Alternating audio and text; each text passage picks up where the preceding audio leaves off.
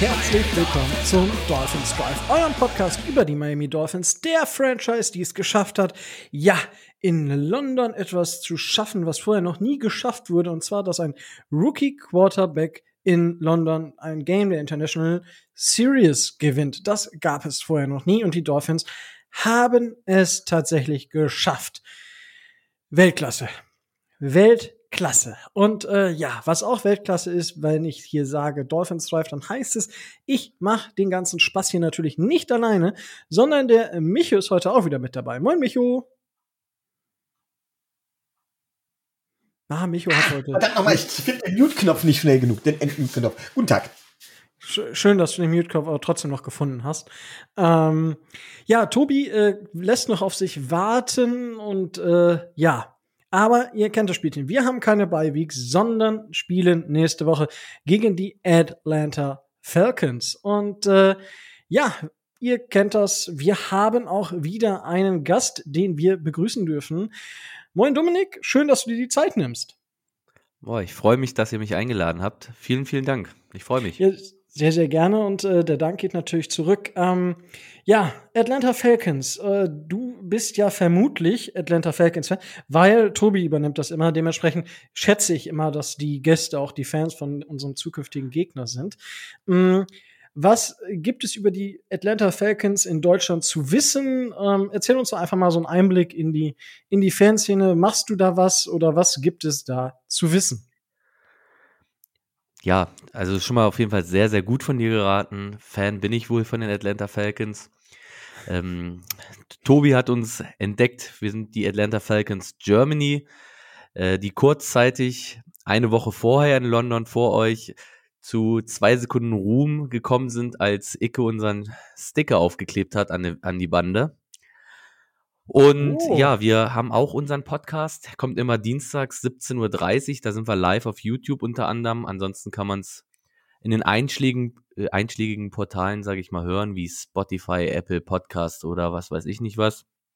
Und beliebt ist unser Discord-Server, wo ähm, auch Nicht-Falcons-Fans sehr gern gesehen sind. Wir diskutieren da immer heiß über Football und ähm, haben auch unsere Homepage, das ist www.atlantafalconsgermany.com, wo der Alex der Kevin aus Düsseldorf, der Kevin aus Kiel, ich und auch die Silke äh, uns mit wundervollen Artikeln versorgen. Immer wieder doch lesbar und äh, ich hoffe, da gibt's für jeden was abzuschnappen. Das klingt aber schon äh, recht vernünftig. Ah, das klingt ja schon nach richtig viel. Ähm, an die Zuhörer natürlich wie immer die Links zu ein Link auf jeden Fall zum Podcast, zum YouTube-Channel und den Link zur Homepage findet ihr in den Show Notes und äh, ja, damit ihr da auch dann fündig werdet und da Sachen lesen könnt, beziehungsweise den Jungs der Falcons mal so ein bisschen zuhören könnt und wie immer, lasst ein Abo da, äh, Support ist kein Mord, es tut euch nicht weh und den Jungs und den Mädels was Gutes von den Atlanta Falcons. Germany, ähm, ja, euer, euer Spiel war ja ein bisschen erfolgreicher als das Spiel von uns äh, in, in London. Aber gut, dazu kommen wir zum Glück, ja, gleich noch zu. Jetzt äh, geht es erstmal in die News und äh, ja, da Tobi nicht da ist, habe hab ich mir trotzdem die Mühe gemacht, äh, die News rauszusuchen. Michael Dieter und Preston Williams sind wieder im Training. Das bedeutet zum einen, dass Michael Dieter vermutlich nicht die ganze Saison ausfallen wird und Preston Williams vermutlich auch zeitnah wieder zur Verfügung stehen wird. Micho, wie siehst du das? Also, die beiden sind jetzt wieder im Training. Glaubst du, dass die, also Michael Dieter wird vermutlich wieder spielen. Wird das das Spiel der Dolphins beleben? Äh, boah, also ich glaube, es wird keinen Riesenunterschied machen. Ähm, trotzdem finde ich es positiv, wenn unsere Spieler halt wieder da sind. Von daher, ähm, ja, alle, alles Gutes macht, aber ich glaube nicht, dass es uns wirklich super, super voranbringt. Aber gut, das, das, ist die einzige äh, News, die ja. du hast, ne? Mit Was? Michael Dieter und. Ja, ich, ich, ich weiß nicht, bisschen, weil, also. Ich bin ja ein bisschen enttäuscht, weil Tobi bringt ja immer noch so ein bisschen so, so, so diese, die Gossip-Note mit rein. Boulevard Ja, nennt man das, ja genau. Wie wär's denn da? Hast du da nicht doch noch irgendwas für uns? Boulevard. Genau. Oha. Ja. Das klingt richtig Ihr begeistert. versteht mich aber, ne? Ja, ja, Tobi, wir verstehen dich durchaus. Ja, weil mein Balken keinen Ausschlag anzeigt, deswegen. Ja, dann- Doch, das tut also- er bei mir zumindest. Äh, Wir hören dich Gut, ja, zumindest und du bist nicht, äh, du, du hörst dich auch nicht klinisch tot an, dass die Linie gerade ist. Also dementsprechend äh, bin ich froh, dass du zumindest Ja, Puls ich- hast. Ja, wie gesagt, also bei mir zeigt keiner der Balken irgendeinen Ausschlag an, deswegen wollte ich zumindest vorher mal nachfragen. Ja, bei Tobi sind wir alle klinisch tot. Das ist ärgerlich. Ja, aber ich sage immer, ja, Podcast ist auch ein bisschen wie Krieg. Ja, Verlust ist immer. Oh, den konnte ich mir jetzt nicht verkneifen lassen. Aber ja, äh, Tobi, äh, Michael Dieter, Preston Williams sind im Training als News. Gibt es andere News, die du uns noch äh, jetzt überreichen möchtest oder die du uns überbringen möchtest? Ähm, ja, ähm, ich hatte am Mittwoch, also heute, in der, in der Facebook-Gruppe eine Diskussion über ähm, Vince Beagle, der ähm, zurück bei den äh, Miami Dolphins zumindest im Practice Squad ist. Dafür haben wir uns von dem einen der Griffin-Zwillinge wieder getrennt, der bei uns im Practice Squad war. Also äh, eigentlich ein ganz normaler ähm, Hintergrund-Move, aber bei Vince Beagle kann man zumindest davon ausgehen, da er sowohl die, die Franchise länger kennt, als auch die Trainer schon länger kennt, ähm, dass er die Möglichkeit haben wird, äh, vielleicht äh, die Schwäche, die wir vielleicht auf Linebacker gerade in der Tiefe haben, ähm, ähm, kurzfristiger beheben zu können. Also von daher, es kam die Kritik auf, ja, wir haben einen Need auf O-Line, wir haben, äh, weiß Gott, andere Probleme und wir, äh, wir signen dann äh, im Practice Squad einen neuen Linebacker, haben wir nicht andere Probleme. Das ist A richtig, aber B äh, hilft er uns wahrscheinlich kurzfristig weiter.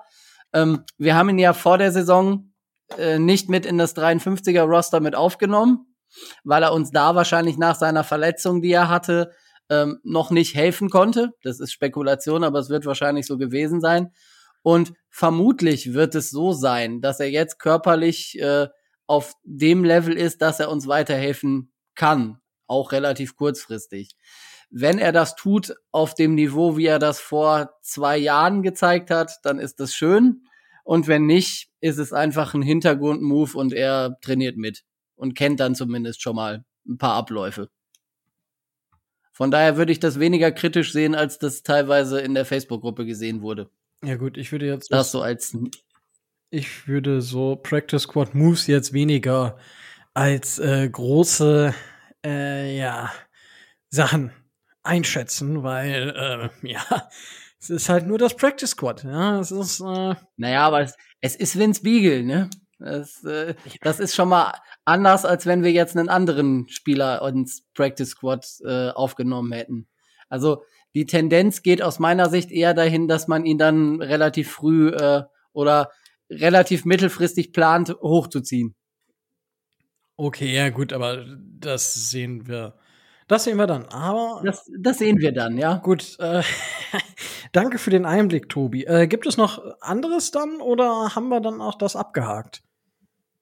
Ähm, soweit äh, ich weiß, ist es nichts Größeres. Wenn wir jetzt nicht noch auf die äh, auf die jetzt auftretenden Diskussionen äh, eingehen, was so Richtung äh, Trade Deadline angeht, aber das wird jede Franchise haben.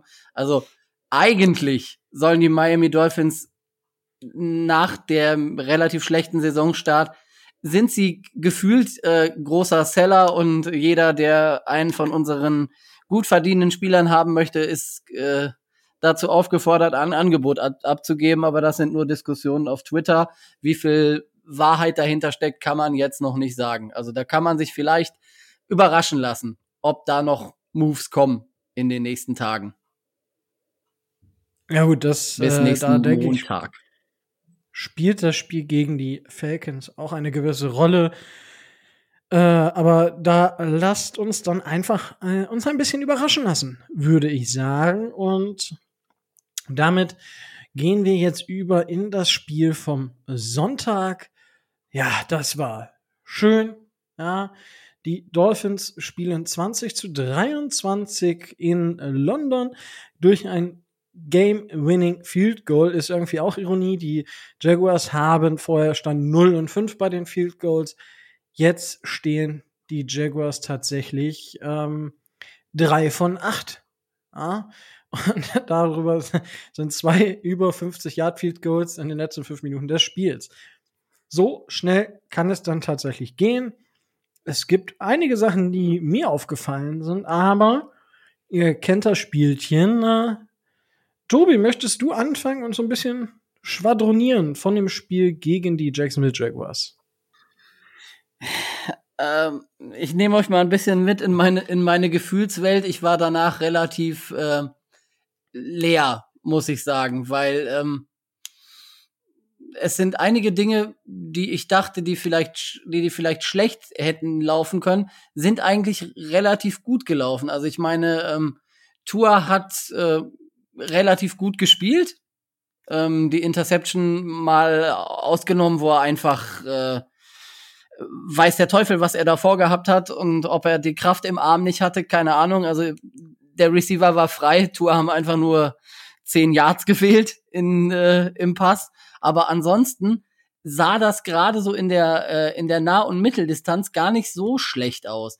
Natürlich, wir haben ähm, das Spiel relativ über den Pass äh, aufgebaut. Also das heißt, äh, Tua und äh, äh, Brissett hatten 48 äh, Passversuche mit äh, insgesamt 354 Yards und äh, wir hatten 20 Laufversuche für insgesamt 77 Yards. Also wir waren mal wieder sehr, äh, sehr passlastig. Ähm, positiv ist mir natürlich aufgefallen das Spiel über, ähm, über die Titans, was wir, ähm, was wir aufgebaut haben. Ich meine, ähm, Gesicki, ähm, neun Targets, acht Receptions, ähm, Durham Smiley, ähm, sechs Targets, fünf Receptions, ähm, Season Carter hat, äh, hat einen Ball für, für acht Yards äh, gefangen. Ähm, Hunter Long hatte dann zwischenzeitlich auch noch äh, ein Target. Also wir haben es tatsächlich jetzt mal so, wie ich das gefordert hatte, versucht, auch über die Mitte und über die Tidans aufzubauen.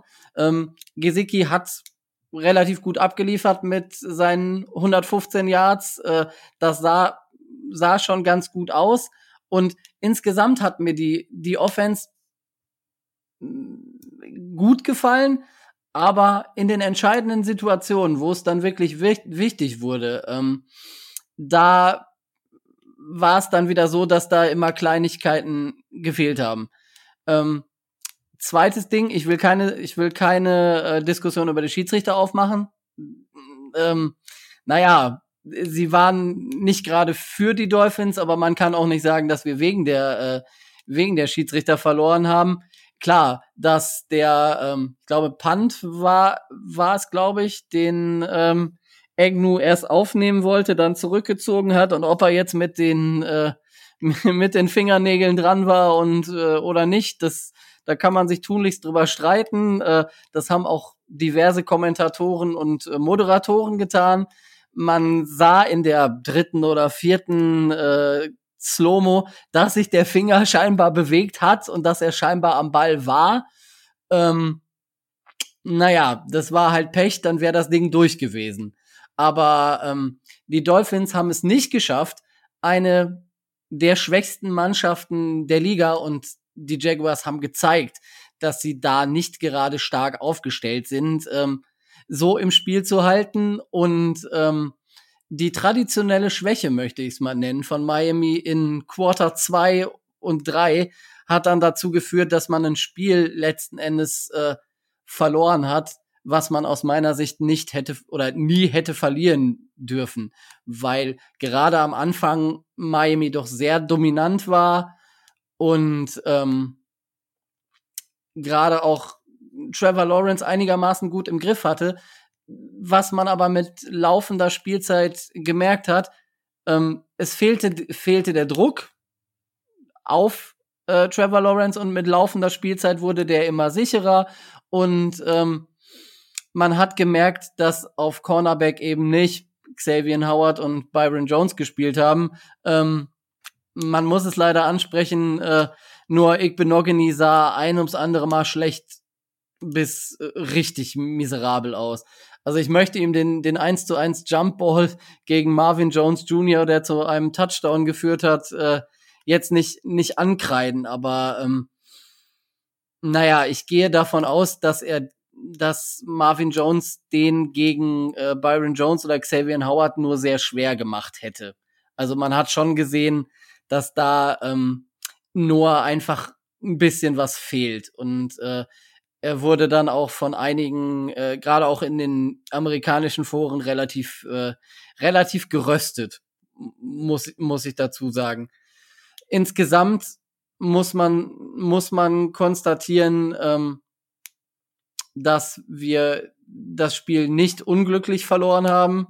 Und ähm, wenn man so ein Spiel gegen die Jaguars verliert, dann muss man leider so ehrlich sein, dann ist man momentan die schlechteste Franchise der Liga. Also man kann sich jetzt drüber streiten, wie das mit Detroit aussieht, aber ähm, wenn man nicht in der Lage ist, die Jaguars zu schlagen in so einem Spiel, das man eigentlich im Griff hätte haben müssen, auch mit den ganzen Ausfällen, dann ähm, kann man davon ausgehen, dass die nächsten Wochen relativ äh, hart werden könnten, wenn sich nicht schleunigst irgendwas ändert. Ja, das war so viel erstmal dazu. Relativ eindeutig, Tobi, Mensch. Also, ähm, ich, äh, da würde ich jetzt äh, dann gerne eine Frage stellen. Ähm, dann sind wir aktuell die schlechteste Franchise der Liga. Sollte Flores dann direkt entlassen werden? Ähm, die, die, Frage, die Frage, die man sich dann stellen muss, ist, ähm, wie geht's danach weiter und wer sollte das dann machen? Ähm, weil weder die Offense Coordinator noch die Defense Coordinator, die da ja als, ähm, als Interimslösungen herangezogen werden könnten, ähm, bilden für mich momentan keine, keine wirkliche Alternative, weil was da teilweise, teilweise abläuft, ist halt auch einfach nicht gut. Ähm, bei Flores muss man ganz klar sagen, ähm, einige Entscheidungen, die Flores selber getroffen hat, das hat er zwar selbstkritisch in der Presse auch gesagt, aber man muss es trotzdem ansprechen, ähm, waren so der waren so entscheidend, dass uns hinterher äh, durch die beiden verlorenen Challenges äh, die äh, die Auszeiten fehlten und ähm, man muss es so deutlich sagen, er hat das Spiel mit vercoacht. Okay. Und äh, langfristig gesehen muss man sich jetzt natürlich die Entwicklung abwarten. Also, Rico, du hast das ja in den letzten Wochen immer mal erwähnt. Also, ähm, das, was ich nicht sehen wollte, hat sich durch dieses Spiel auf jeden Fall verstärkt. Äh, Brian Flores äh, ist auf jeden Fall nicht mehr ganz unumstritten und er sitzt nicht mehr ganz sicher auf seinem Stuhl. Es wird relativ warm. Das sage ich ja schon seit längerem. Aber gut, das äh, Deswegen äh, sa sage ich ja. Das ist äh, dann aber noch eine andere Diskussion tatsächlich. Mh, hm, muss finde ich das auch krass. So letztes Jahr und vorletztes Jahr irgendwie im Rennen um äh, Coach of the Year und dieses Jahr so früh auf dem auf dem heißen Stuhl. Das ist schon zeigt auch irgendwie so ein bisschen, dass der ein oder andere Experte doch nicht zu Unrecht Experte ist, möchte man sagen. Und ja, es wird langsam tatsächlich immer brenzliger, dadurch, dass wir nicht den eigenen First Round Pick haben. Aber gut, das äh, von dir, Tobi, danke dafür. Und bevor ich jetzt den Micho zu Wort kommen lasse, ja, nach dem Rant von Tobi, frage ich jetzt einfach mal äh, den Gast. Es war ja das 15 Uhr Spiel, Dominik. Ähm, du hast gesagt, du hast es dir erstmal Respekt dafür, dass du dir das, das Spiel zwei solcher Mannschaften komplett angeschaut hast. Ja, das zeugt ja auch von einem gewissen, von einer gewissen Schmerztoleranz, würde ich sagen. Ähm, wie hast du dieses Spiel denn gesehen? Wie hast du das Spiel empfunden? Also erstmal kann ich gar nicht verstehen, warum man da Respekt haben vor muss. Äh, es ist immer noch NFL-Football. Ich finde es immer vermessen zu sagen, äh, viele haben ja auch unser Spiel gesagt, oh, warum müssen denn die Jets ausgerechnet gegen die Falcons in London spielen? Können wir nicht ein geileres Spiel haben? Ähm, ich weiß nicht, äh, wie ihr es seht, aber ich finde, NFL-Football ist NFL-Football und ich schaue mir immer gerne jedes Spiel an. Und ja, was kann man sagen zu den Dolphins? Es, also in meinen Augen ist das ein Spiel, das hätte man nicht verlieren müssen und dürfen. Ich war überrascht, dass man äh, keine 20 Punkte in der Halbzeit hatte, weil die erste Halbzeit war so dominierend von den Dolphins. Tua sah toll aus, meiner Meinung nach. Ähm, auch, äh, wie ihr schon gesagt habt, eure Receiver, Waddle sah super aus. Dann der äh, Gesicki, äh, ähm, der Tight End von euch. Ich fand, das hat super ausgesehen, euer Passspiel. Das Einzige, was mir bei euch ein bisschen Sorgen macht, sind eure Linien. Also sowohl äh, offensiv wie defensiv, sowohl die O-Line als auch die D-Line. Äh, also da, da sehe ich euch mit am schwächsten vielleicht im Team aufgestellt. Und Tour hat mir da schon manchmal ein bisschen leid getan, weil ich glaube, Tour ist ziemlich, ziemlich talentiert. Und ähm, seien wir mal ehrlich, äh, er kriegt mh, hm, vielleicht nicht so die Chance, wie andere sie kriegen. Letztes Jahr wurde er immer wieder ausgetauscht gegen Fitzpatrick, wenn es äh, knackig wurde. Dieses Jahr war er verletzt uh, und die O-Line hält ihn auch nicht wirklich den Rücken frei. Euer Laufspiel, ähm, ja, ist eigentlich auch nicht existent, äh, existent. Man ist immer gezwungen zu werfen. Äh, ich glaube, am besten sah noch der, entschuldigt mir, wenn ich ihn falsch ausspreche, der Ahmed, Ahmed aus. Wie, wie wird er ausgesprochen? Ja, Seven Ahmed. Ahmed, Ahmed. Der sah eigentlich noch mit so am besten aus, aber ähm, wenn dein Leading Running Back äh, Ahmed ist, hm, ja gut, dann bist du vielleicht auch nicht so konkurrenzfähig.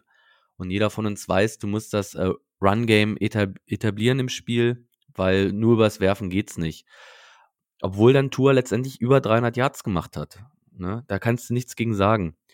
Und ähm, es hatte sich ja auch vorher so ein bisschen angekündigt, jeder hatte es gesagt, das wird Breakout-Game für Trevor Lawrence und irgendwie hat sich das dann auch bewahrheitet. Aber auch da muss man ganz ehrlich sein, das hat der Tobi auch schon ganz richtig gesagt, mit euren Nummer 1 Cornern äh, macht Marvin Jones nicht so ein Spiel. Der hat ja gefühlt jeden Contested Catch gefangen, der möglich war. Äh, der sah ja aus wie ein äh, Weltklasse-Receiver in dem Spiel. Ne? Und wir kennen ja nun mal alle Marvin Jones. Der ist jetzt nicht der Top 10 Receiver hier in der NFL. LaVisca Chenot hat euch ja ein bisschen verschont, sage ich. Der hatte ja so seine Drops in dem Spiel. Äh, die waren ja auch zuckersüß. Ja, und am Ende verlierst du durch ein Feed Goal, was so in, äh, also so geht er wahrscheinlich acht von zehn Mal daneben. Der hatte ja eine ganz komische Flugrichtung. Und ja, als schlechtestes Team sehe ich euch lange nicht. Ich glaube, ihr seid talentierter, als es manche sehen und vielleicht man auch äh, in der Nachspielsdepression sich selber eingestehen will. Ähm, ich bin da eigentlich sehr positiv.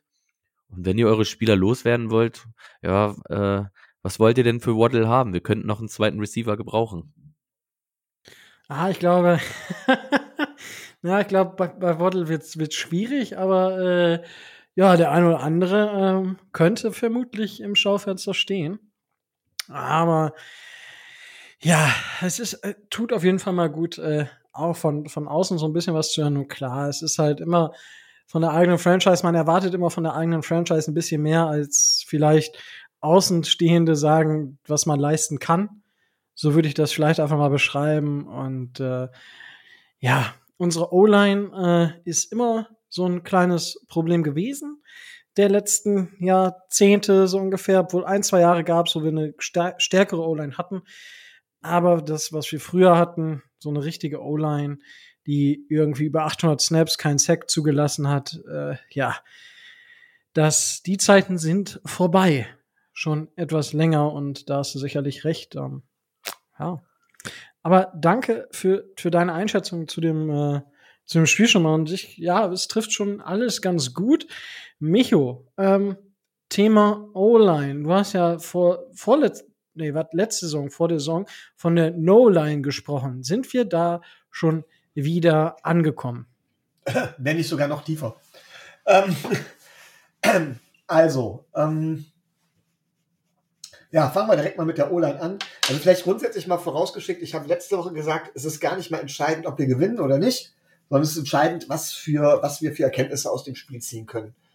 Und ähm, da würde ich auch mein Hauptaugenmerk draus richten. Nichtsdestotrotz, ich hätte lieber gewonnen. Und so verloren zu haben, wie wir es getan haben, ist bitter. Aber leider Gottes auch selbst verschuldet, das muss man auch so sagen. Ich glaube gar nicht, dass wir, ich glaube nicht, dass Jacksonville das Spiel gewonnen hat, ich glaube, dass wir es verloren haben. So. Ähm, und da fangen wir direkt mal mit der O-Line an. Ähm, natürlich sah die O-Line gegen, gegen Jacksonville deutlich besser aus. Das lag aber an, an zwei verschiedenen Dingen. Zum einen an der Qualität des Gegners, ohne den Jaguars keinen Respekt zollen zu wollen oder so. Aber tatsächlich, wenn ich jetzt zum Beispiel äh, die, die Defense der Buccaneers äh, oder den Pass Rush der Buccaneers mit dem Pass Rush der Jaguars vergleiche, ist, glaube ich, ganz klar, dass das ein anderes Kaliber war. Und dagegen sahen wir halt, oder sah man insgesamt zumindest im Pass-Blocking etwas besser aus. Aber insgesamt gesehen sind wir da immer noch weit von gut entfernt. Ähm, ich gebe Dominik da recht, unsere Lines machen im Moment keinen guten Job. Ähm, es ist halt immer die Diskussion, geht man über die Lines oder geht man über die, über, zum Beispiel in der Defense, geht man über die Line oder geht man über die Secondary? Wir sind den Weg über die Secondary gegangen. Da musste jetzt aber auch was kommen. Das zweite, was der Line geholfen hat, etwas besser auszusehen, und das hat nicht nur der Line geholfen, war tatsächlich diesmal das Play Calling bzw. das Schema. Wir haben unsere Offense stark vereinfacht. Das war möglich, weil wir einen Gegner wie Jacksonville hatten. Ähm, ich sag mal, bessere Defenses hätten uns in der Luft zerfetzt. Für das, für, für, für das, für die Plays, die wir da zum Teil gelaufen sind. Das waren zum Teil vom Niveau her, sage ich mal, niedriges College, teilweise, also wirklich niedriges College. Ich will jetzt nicht mit Highschool-Niveau anfangen, Gottes Willen. Aber niedriges College-Niveau war es schon. Das waren teilweise äh, recht einfache, recht simple Plays, nichts wirklich kompliziertes und da hakt es halt immer noch dran. Ähm, aber wenn man sowas macht, dann muss man auch schon gucken, dass wir da irgendwie, dass wir da irgendwie durchkommen. Also das waren, das waren die Punkte, die offensiv auf jeden Fall dazu geführt haben, dass die Line besser aussah. Und infolgedessen konnte man so ein bisschen bewerten oder ein bisschen sehen, was man an Tour hat. Tour hat Stärken, ohne Frage. Und man muss ja auch bedenken, ich weiß gar nicht, das wievielte Spiel von Tour das eigentlich erst ist. Ähm, der hat mit Sicherheit noch Entwicklungspotenzial. Die Frage ist, wird er das jemals ausreizen können? Denn er hat auf der anderen Seite auch Schwächen. Das hat man auch ganz deutlich gesehen. Und die Frage ist, ob es mit diesen Schwächen reicht oder ob uns das mit diesen, ob uns diese Schwächen reichen. Also Stärken von ihm sind ganz klar, ähm, dass er vor allen Dingen in der Kurz- und Mitteldistanz äh, eine gute Accuracy, Accuracy, Accuracy hat, ähm, dass er sich gut innerhalb der Pocket bewegt, und dass er tatsächlich auch in der Lage ist, Verteidiger zu manipulieren. Mit Körperbewegungen, mit Augenbewegungen. Das kriegt er gut hin. Ne? Er schickt sie dann woanders hin. Ähm, was damit einhergeht auf der anderen Seite sind zum Beispiel äh, sind zum Beispiel Targets, die schon pre-Snap feststehen, also dass er gar nicht erst Reads machen muss oder einfache Run-Read-Plays, wo er gar nicht zwei oder drei Spieler lesen muss, sondern wirklich nur, was macht der Safety und dann werfe ich automatisch zum anderen. Das heißt, ähm, er muss sich nur auf eine Sache konzentrieren muss, nur ein halbes Feld lesen oder sowas, das macht es natürlich wesentlich einfacher äh, für ihn. Wie gesagt, bei schematisch komplexeren Defenses würde das etwas schwieriger werden. Das heißt nicht, dass er sich nicht immer noch lernen kann, das muss man auch dazu sagen. Sorge macht mir allerdings nach wie vor, dass Tour genau diese Accuracy anfängt zu verlieren, sobald er unter Druck gerät. Wenn er unter Druck gerät, wird er ungenau, er wird hektisch, er verliert den Kopf, er geht auch nicht mehr ruhig durch seine Reads, ähm, und das führt zu miserablen Plays. So. Und äh, es gibt auch andere Spieler, andere Quarterbacks, die dann so reagieren wie Tua, die dann versuchen auch, auch zu scramblen und so weiter. Und Tua versucht dann äh, daraus dann auch irgendwie Play zu machen. Das ist zwar lobenswert, aber das ist ein Problem, das wir gesehen haben.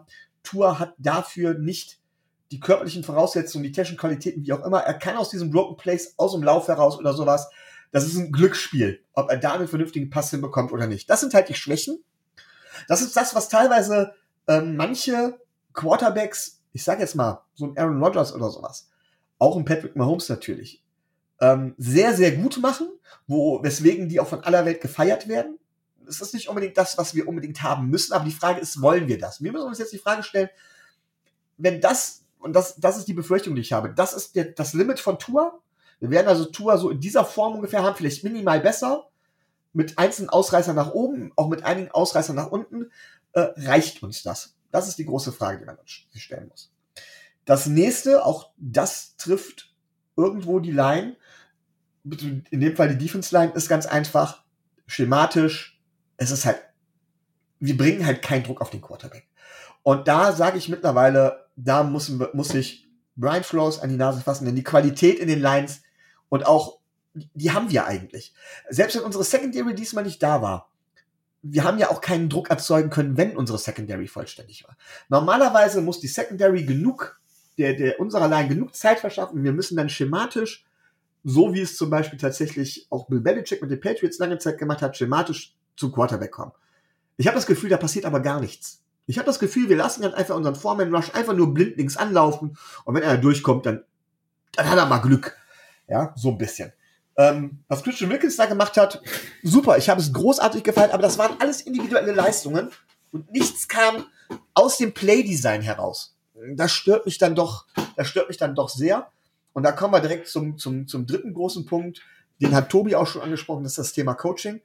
Ich will ihn nicht, also ich will wirklich Brian Flores nicht hinhängen dafür, dass er versucht, äh, kurz vor Ende den vierten Versuch auszuspielen. So hatte man es wenigstens in der eigenen Hand, sage ich mal. Wenn man nicht ausspielt, kann man auch davon ausgehen, dass ein Field Goal geschossen wird. Beziehungsweise, dass, beziehungsweise selbst, selbst wenn nicht, dass irgendwann dass es auf einen Münzwurf hinauskommt. Ähm, so, man hatte mit diesem vierten Versuch hatte man die Möglichkeit, das Spiel selber zu gewinnen. Und das finde ich gut, dass er es da versucht hat. Man kann natürlich über die Challenges diskutieren. Wenn man selbst nach der vierten oder fünften Wiederholung nicht deutlich sehen kann, was da eigentlich ist, dann darf ich da nie im Leben eine Challenge Flag werfen, weil ich nie im Leben den Beweis bekommen werde äh, ich sag mal so, ich habe mir fünf oder sechs Wiederholungen nachher noch angeguckt von dieser Geschichte mit dem Punt. Ich habe nicht gesehen, dass der kleine Finger sich minimal bewegt hat. Bin ich ganz ehrlich. Und das ist halt kein eindeutiger Beweis. Ähm, gut, die Flex darf ich nicht werfen, aber ich glaube, auch das hat uns nicht das Spiel verloren. Genauso wenig wie die Entscheidung, ein langes Field Goal anstatt einer Hail Mary vor der Halbzeit zu probieren. Das ist es nicht. Es sind die vielen kleinen Dinge. Und das ist halt eben, wo ich gesagt habe, Bend and Break, dass wir es halt eben nicht in den entscheidenden schaffen, ähm, Defense zu stoppen oder in entscheidenden Situationen ganz, ganz falsche Plays callen. Also wirklich, ich habe teilweise das Gefühl, dass wir schematisch nicht eingestellt sind auf sowas. Dieses klassische Gefühl war das, wo es darum ging, ähm, äh, dass ähm, hier kurz vor Ende, wo es, wo wirklich die Frage war, schafft es Jacksonville noch, den Pass zu werfen, um, äh, um, um, um dann ein Timeout zu nehmen, um dann das Field Goal zu schießen. Das heißt, ich muss ja gucken, dass ich irgendwie diesen Pass in Field Goal Range, dass ich den vermeide. Stattdessen haben wir, ich meine, es wäre, ich, ich habe es leider nicht nochmal gesehen, aber ich meine, wir hätten Two Safeties High gespielt. Also, also mit einer, vielleicht sogar eine Cover 4, viel auf eine Hail Mary gesetzt und haben das First, den First Down Marker, beziehungsweise die, die Field Goal Target ein sträflich falsch gelassen. Und das ist für mich klares Vercoachen. Das ist für mich ein klares Vercoachen. Auf der anderen Seite finde ich wiederum sehr positiv, dass die Bälle verteilt wurden. Das, glaube ich, hängt aber auch sehr viel mit Tour zusammen. Ähm, dass die Bälle komplett verteilt wurden. Also klar, äh, Jalen Wall und Mike Gesicki klare Lieblingstargets, aber wir haben sehr viel gepasst, aber gleichzeitig haben wir Tour auch in Passnöte gebracht. Dieses ständige Laufen bei First Down gegen eine Wand.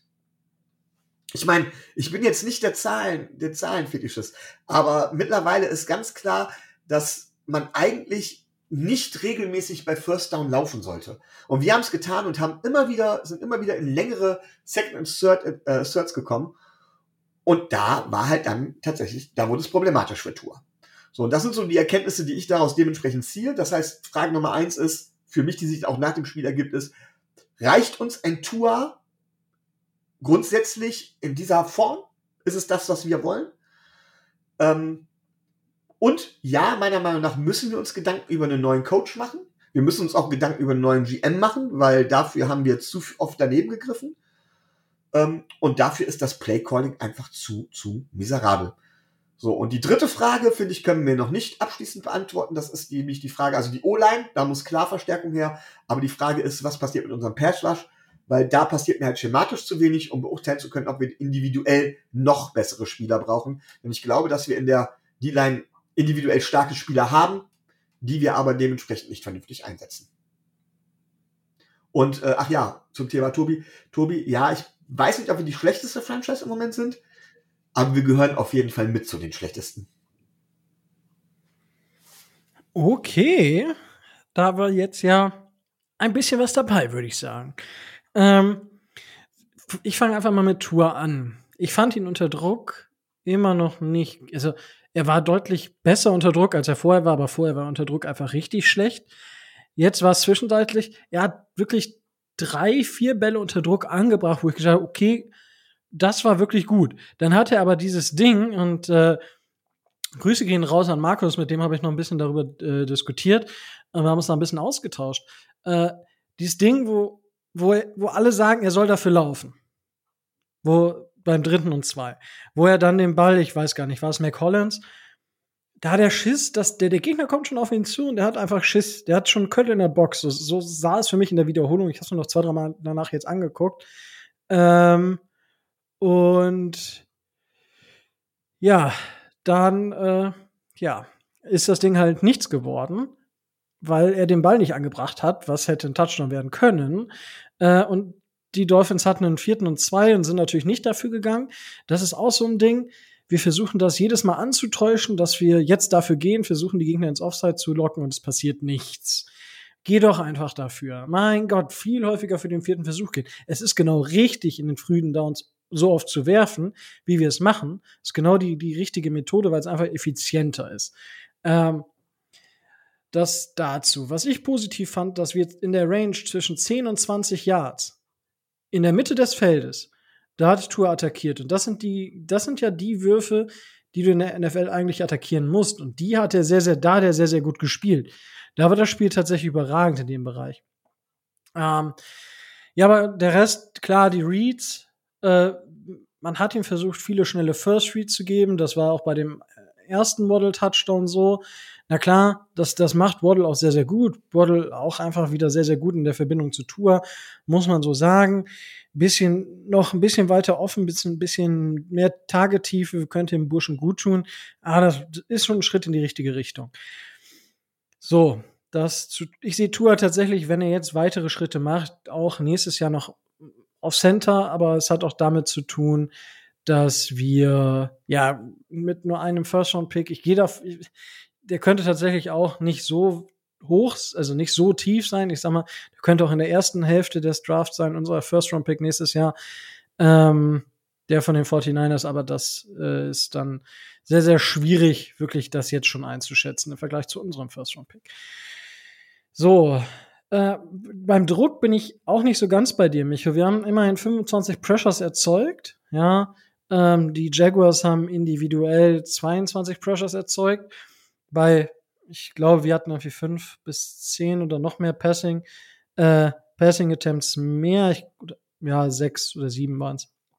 Äh, dementsprechend äh, ist der, der Druck ist da. Wir haben halt keine gute Sack-Conversion. Das, das ist das Einzige. Aber es ist durchaus immer wieder Druck da. Wir haben unter den Top 100 Spielern haben wir, glaube ich, sieben was die Pressures angeht. In den Top 115 sind es dann halt neun. Ähm, wir haben acht Spieler, müssten es sein, die zehn Pressures oder mehr haben zum jetzigen Zeitpunkt. Ich klar, nach sechs Wochen, das sind nur 1,x Snaps, äh, Pressures. Emmanuel Ogba ist auf irgendwo Mitte 20 mit 21 Pressures. Das, das ist schon okay. Aber die, die Sack-Conversion ist halt einfach nicht so gut.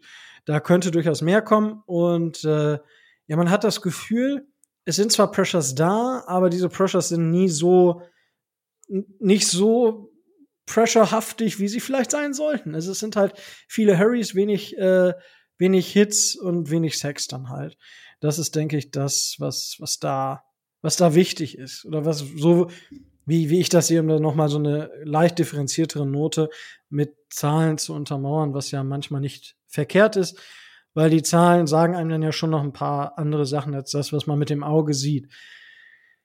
So, Defense. Ja, unser Back, also unsere Defense ist halt wirklich tatsächlich irgendwie Top 20. Also so irgendwie 15 bis 20 aktuell. Das ist halt einfach nicht, wir, nicht der Anspruch, den wir haben müssen bei der Offense, die wir haben. Und ich verstehe, Tobi, ich habe mich, ich habe ja auch getwittert. Ich habe mich auch nach dem, nach dem Spiel ziemlich so, so es gab wenig Sportmomente, wo ich wirklich so down war einfach, weil es ging gar nicht darum, dass, dass wir dieses Spiel verloren haben. So, das, gut, das hat es im Endeffekt ausgelöst, sondern wirklich das, das Wie und was damit in Verbindung stehen könnte. Ja, und zwar ist es erstens, wie haben wir dieses Spiel verloren? Durch einfache Coaching-Fehler. Und äh, diese Coaching-Fehler, das, das genau, Micho, was du gesagt hast, das ist einfach, das kannst du nicht erklären. Ja, das, das, also, wie können wir denn dieses First, das war ein vierter Versuch und zwölf oder so, wie können wir denn fünf Sekunden vor Schluss da einen First Down zu lassen, um dann noch einen 53 Yard fucking Field Goal zu, zu verlieren? Wie geht sowas? Das ist einfach das Coaching, was nicht passt. Die Offense, wir haben es Tour leiser, äh, besser gemacht oder einfacher gemacht. Ja, das, deswegen sah Tour auch besser aus. Tour sah allgemein für mich besser aus. Das sehe ich ein bisschen positiver als du, Micho. Ähm, ähnlich wie Dominik und Tobi. Aber allgemein ist es die Saison einfach auch wieder nichts. Es ist das dritte Jahr, wo wir mit der Offense hadern. Und es ist, ich habe diese Woche so ein bisschen auch an die Geschichte mit Chet O'Shea gedacht, dass wir einen Coach entlassen haben, weil das Playbook zu komplex war. Worüber reden wir? Es ist die NFL. Da kann, darf, kann das Playbook für einen Spieler nicht zu komplex sein. Es müsste, aber gut, das, das sind so Sachen, die kommen dann hoch. So, wir haben nicht unseren eigenen First Round Pick. Wir stehen 1 und 5. So, Tour ist nicht der Quarterback, wo wir erhofft, wo wir hoffen würden, wo, da wo er gerade steht, er müsste da nicht viel weiter sein. Dementsprechend Joe Burrow sieht gut aus und Justin Herbert sieht auch gut aus und wir stehen da mit Tour und denken uns so, ja, hätte, hätte Fahrradkette. So, das sind einfach so viele Punkte, die dann wirklich momentan so dazukommen. Ja, die O-Line ist nicht da, wo wir sie haben wollten, weil ja, sie ist aktuell die schlechteste Line der Liga und wir dachten, sie entwickelt sich weiter, aber sie hat sich aktuell nicht weiterentwickelt. Wir hoffen, dass ein Second Round Rookie Quarterback, der eigentlich für Right Tackle, Right Guard zuständig ist, jetzt auf Left Tackle klarkommt. Und das sah bei Liam Eichenberg im ersten Spiel gut aus, im zweiten, jetzt sah es nicht so gut aus. Ja, ich meine, Austin Jackson auf Left Guard, das sah schon besser aus, weil es nicht schlechter ging als auf Left Tackle. Aber gut, Jesse Davis ist auch dieses Jahr verdammt abgefallen. Es ist einfach so viel, was aktuell dazukommt. Und keine Ahnung, das ist wirklich wirklich einfach genau das, was, was dann nach dem Spiel so alles so Stück für Stück einfach dazu kam. Und ja, also das, das, deswegen, ich, ich habe das verstanden, Tobi, ich habe es ja auch geschrieben. Es ist, es war tatsächlich so ein bisschen äh, hart auf dem Boden der Tatsachen aufgeprallt, wobei ich gar nicht so high war. Aber es war trotzdem so, okay, wir sind wirklich, wir sind eigentlich wirklich vor dem Rebuild 2.0 und äh, wie wollen wir diesen angehen? So Chris Greer Mm, der 2020er Draft sollte genau dieser franchise-fördernde Draft sein. Das sollte das Grundgerüst sein für dieses Team. So, und jetzt haben wir zwei aktuell, ja, muss man noch gucken, wie Austin Jackson auf Left Guard funktioniert. Dann ist das vielleicht nicht der Bust, sondern einfach nur ein Spieler, der viel, viel zu hoch gedraftet wurde. Ein massiver Reach, wenn man es so beschreiben will. Noah Benogany sieht nach einem Bust aus. Aber vielleicht spielt er in Fern genauso Weltklasse wie, weiß ich nicht, jetzt Charles Harris in Detroit, I don't know. Ähm, und Tour ist halt das nicht so überzeugend wie andere Quarterbacks. Und dann gucke ich mir den 2021er Draft an und denke mir so, okay, Jalen Waddle, das sieht gut aus. Jalen Phillips sieht nicht schlecht aus. Ja, er spielt so ein bisschen eine ganz andere Position als im College. Und die spielt er dafür, dass er sie erst seit kurzem spielt, schon gut. Wir haben Jevon Holland, der nicht schlecht spielt, der finde ich wirklich auch gut spielt, auf einem guten Niveau, wenn er da weiter drauf anschließt, kann das ein Top-Safety werden. Und Liam Eichenberg habe ich schon drüber gesprochen. Aber auch da hätten wir vielleicht den besten Center ähm, oder einen der besten Center dieses Jahr mit Creed Humphrey draften können. Aber gut, das ist dann auch wieder eine andere Geschichte. Also es sind ah, ich, ich weiß es nicht. Es ist wirklich so viel im Argen irgendwo und ich, das sind jetzt wirklich die nächsten, jetzt gegen die Falcons, dann gegen die Bills. Wenn es ganz doofe läuft, stehst du halt mit einem Sieg nach Woche 8 da und stehst 1-7 und denkst dir so, okay, wir haben einen Top 3 Pick, den haben die Philadelphia Eagles, herzlichen Glückwunsch. Die haben alles richtig gemacht. Ja, so, das, das kurz so ein Blick, wie ich das Spiel gesehen habe, ähm, wie ich mich gefühlt habe danach auch. Ähm, das musste jetzt einfach mal sein und äh, ja, könnt uns natürlich auch mal Feedback geben, wie ihr euch so da gefühlt habt und was euch aktuell so rumtreibt, nachdem man so ein bisschen Distanz gewonnen hat. Weil ich halt, also, ja, ich sehe kritisch, gewisse Sachen kritisch, aber ich bin ja, ich drücke mich selten so hart aus, dass ich sage, boah, jetzt muss Brian Flores gefeuert werden, jetzt muss Chris Greer gefeuert werden. Aber Quo war des Miami Dolphins? Also es ist tatsächlich, äh, ich müsste mir da mal wieder Gedanken drüber machen. Aber gut, ähm, so, das sollte aber jetzt mein Einblick zum Spiel in London sein. Machen wir einfach einen Haken hinter und vergessen den ganzen Bums. Äh, Spieler des Spiels, ja. Äh, na, danke, Micho, dass du uns daran erinnert hast, ja. Ähm, weil das ist natürlich nach so einem Spiel auch wieder, da freut man sich. Aber Tobi, äh, du darfst gerne anfangen. Welcher Dolphin hat dir am besten gefallen? Ähm, ich würde, theoretisch müsste ich Mike Gesicki sagen, mache ich aber nicht. Ähm, ganz ehrlich, ich hätte gedacht, ich hätte nicht gedacht, dass Tua so gut wiederkommt. Deswegen war für mich, trotz der Interception, für mich in, äh, aus Miami-Sicht äh, Tua der Spieler des Spiels. Also das hat schon relativ gut ausgesehen. Deswegen würde ich diese Woche ihn wählen. Okay, Micho, wie sieht's bei dir aus? Ja, ein Spieler, bei dem ich gesagt habe, von wegen, den hatte bestimmt keiner auf der Rechnung und der zeigt, wie gut unser Receiving Core eigentlich ist. Für mich ist der Spieler des Spiels Mac Collins. Hui. Also ich fand das schon uh. auch wichtige Catches, die er gemacht hat. Äh, größtenteils sichere Catches, die er gemacht hat. Von daher, da ziehe ich den Hut vor, da hat keiner mit gerechnet und steht insgesamt dafür, wie tief wir unser Receiving Core haben. Ja, das Einzige, was ich mich gewundert habe, warum McCollins als Captain der Offense nicht öfter gespielt hat. Aber gut, das ist ein anderes Thema. Dominik, du darfst natürlich auch gerne, da du das Spiel gesehen hast, vielleicht einfach mal sagen, welcher Dolphin dir am besten gefallen hat in dem Spiel. Na, ich bin da eigentlich total auf Tobis Seite. Ähm, man muss immer bedenken, Tour kommt aus einer Verletzung und äh, liefert dann so ab. Ähm, darf man ja einfach nicht wegdiskutieren, auch wenn seine Interception sehr freundlich war. ne, aber er hat immer noch für über 300 Yards geworfen. Ne? Das, also ich finde, da führt kein Weg dran vorbei, auch mal zu sagen, ja, Quarterback, richtig, richtig gut. Ich glaube, er hatte auch irgendwie ein Passing Rating äh, Grade bei PFF von über 80. Das ist stark, muss man einfach sagen. Und 33 von 47 Pässe ist total in Ordnung.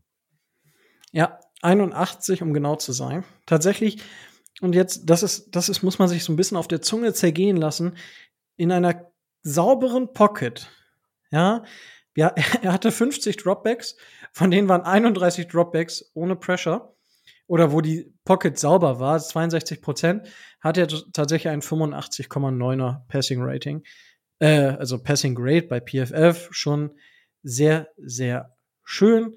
Und äh, mein Spieler des Spiels ist tatsächlich, ähm, ich gehe mit Jalen Waddle an der Stelle.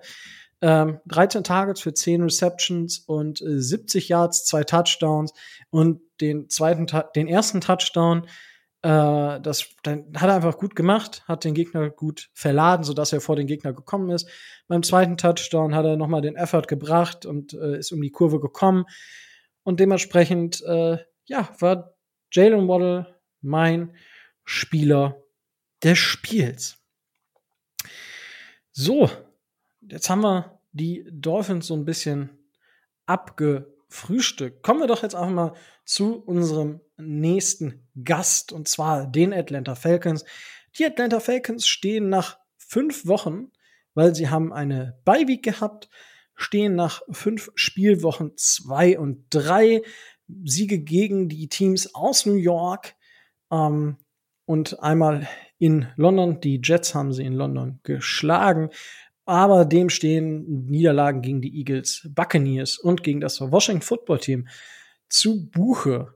Ja, Dominik, ähm, ich sag mal so, die Saison ist ja nicht so souverän gestartet. Man hat sich schon so ein bisschen Sorgen gemacht. Was ist da los? So, man hat ja eigentlich, ja, Spieler schon, die jetzt nicht so schlecht sind. Oder ist Matt Ryan auf dem äh, sicheren Weg, seine Karriere bald zu beenden mit Big Ben? Ähm, hol uns da mal so ein bisschen ab. Nachdem der Saisonstart ja nicht so gut war, hat man jetzt zumindest einen Statist, äh, Sieg-Niederlagen-Ratio von 2 zu 3. Äh, wie bist du damit zufrieden? Wie fühlst du dich aktuell als Falcons-Fan? Ich bin sehr zufrieden mit dem Team.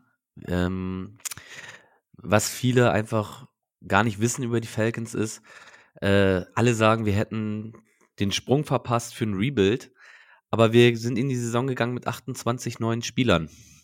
Ähm, das ist nicht zu unterschätzen letztendlich. Vor allem, wenn man seine alle seine Safeties verloren hat, mit Keanu Neal, mit KZ, den Top-Receiver mit Julio Jones, das macht halt schon irgendwas mit einem letztendlich.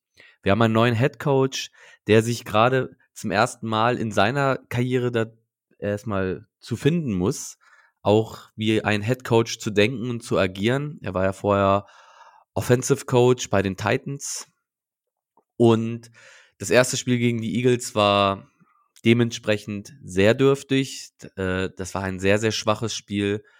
Da musste sich unsere, unser ganzes Team erstmal finden. Dann kam das Spiel gegen die Buccaneers. Man geht 0-2, gut gegen Tom Brady. Ich glaube, das wissen die Dolphins mit am besten. Äh, ihr durftet das über all die Jahre ja miterleben. Gegen Tom Brady kannst du halt verlieren letztendlich. Dann haben wir uns ein bisschen rehabilitiert gegen die Giants. Ein unnötiges Spiel verloren gegen Washington. Das hätte man nicht verlieren müssen und dürfen. Ähnlich wie ihr jetzt am Wochenende gegen die Jaguars. Wir waren das deutlich bessere Team und äh, haben es wirklich mal wieder, äh, muss man ja Falcons typisch schon sagen, im vierten Quarter hergegeben, auch mit dem letzten Drive der, des Washington Football Teams. Sehr, sehr unglücklich. Dann in London den Sieg gegen die, äh, gegen die Jets. Man möge meinen, New York liegt uns dieses Jahr ein wenig. Äh, aber normal musste er, wie gesagt, gegen Washington noch gewinnen und dann stehst du 3-2 mit einem äh, fast neuen Team, und über was würden wir dann reden? Wir wären Zweiter in unserer Division, was äh, überragend wäre, ist es nun mal aber nicht. Zu, äh, zum Thema Matt Ryan kann ich nur sagen, sehr schwieriges Thema. Da äh, hast du die zwei Seiten der Falcons-Fans eigentlich getroffen. Es gab viele, die nach einem neuen Quarterback geschrien haben. Ähm, wir oder der gro große Teil von Atlanta Falcons Germany ist froh, dass äh, Ryan noch da ist. Und er war bis dieses Wochenende jetzt, ähm, wo wir jetzt die Bye Week hatten, der einzige Quarterback, der zweimal ein 90er Rating bei PFF hatte in dieser Saison. Matt Ryan ist noch nicht am Ende seiner Karriere. Er wirft immer noch sehr geile und knackige enge Fenster an. Das ist unglaublich. Äh, an ihm liegt sicherlich nicht. Wir haben bisher unsere ganze Saison ohne unseren zweiten Wide right Receiver Russell Gage gespielt, der jetzt diese Woche wieder ins Training eingestiegen ist. Ähm, Glückwunsch dazu, wenn ich höre, dass eure Cornerbacks jetzt so ziemlich alle den Geist aufgeben, beziehungsweise im Lazarett sind.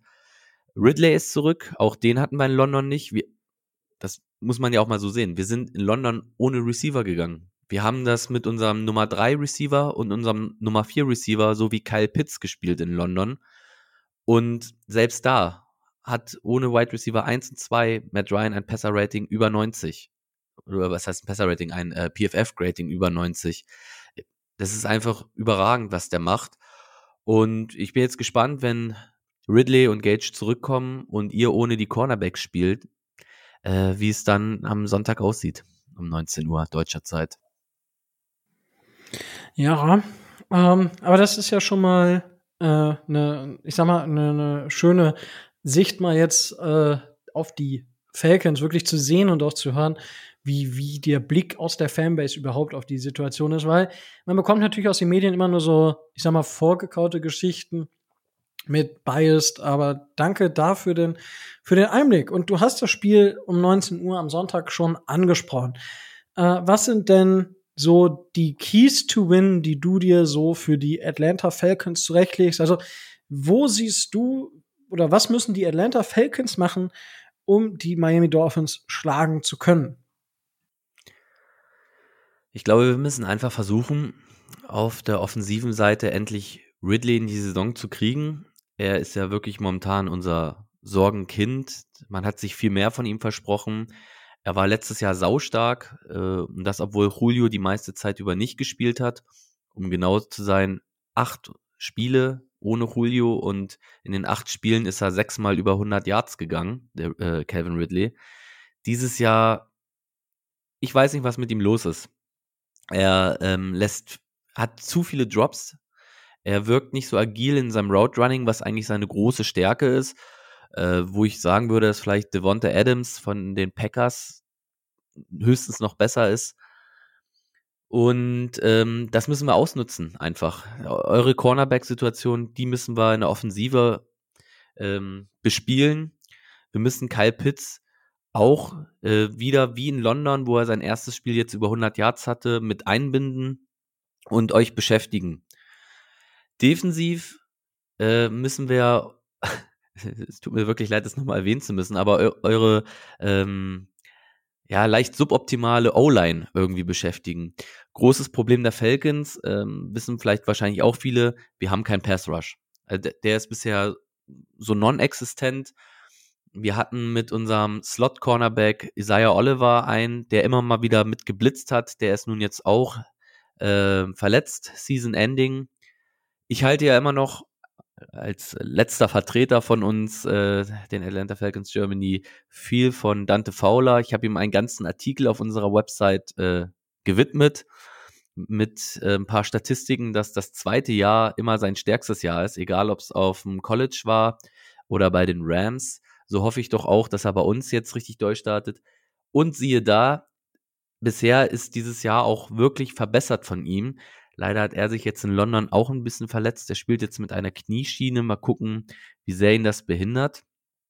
Nur leider war es das dann auch. Also wir haben wirklich nur Dante Fowler auf der einen Seite und die andere Seite der O-Line beschäftigen wir so gut wie nie.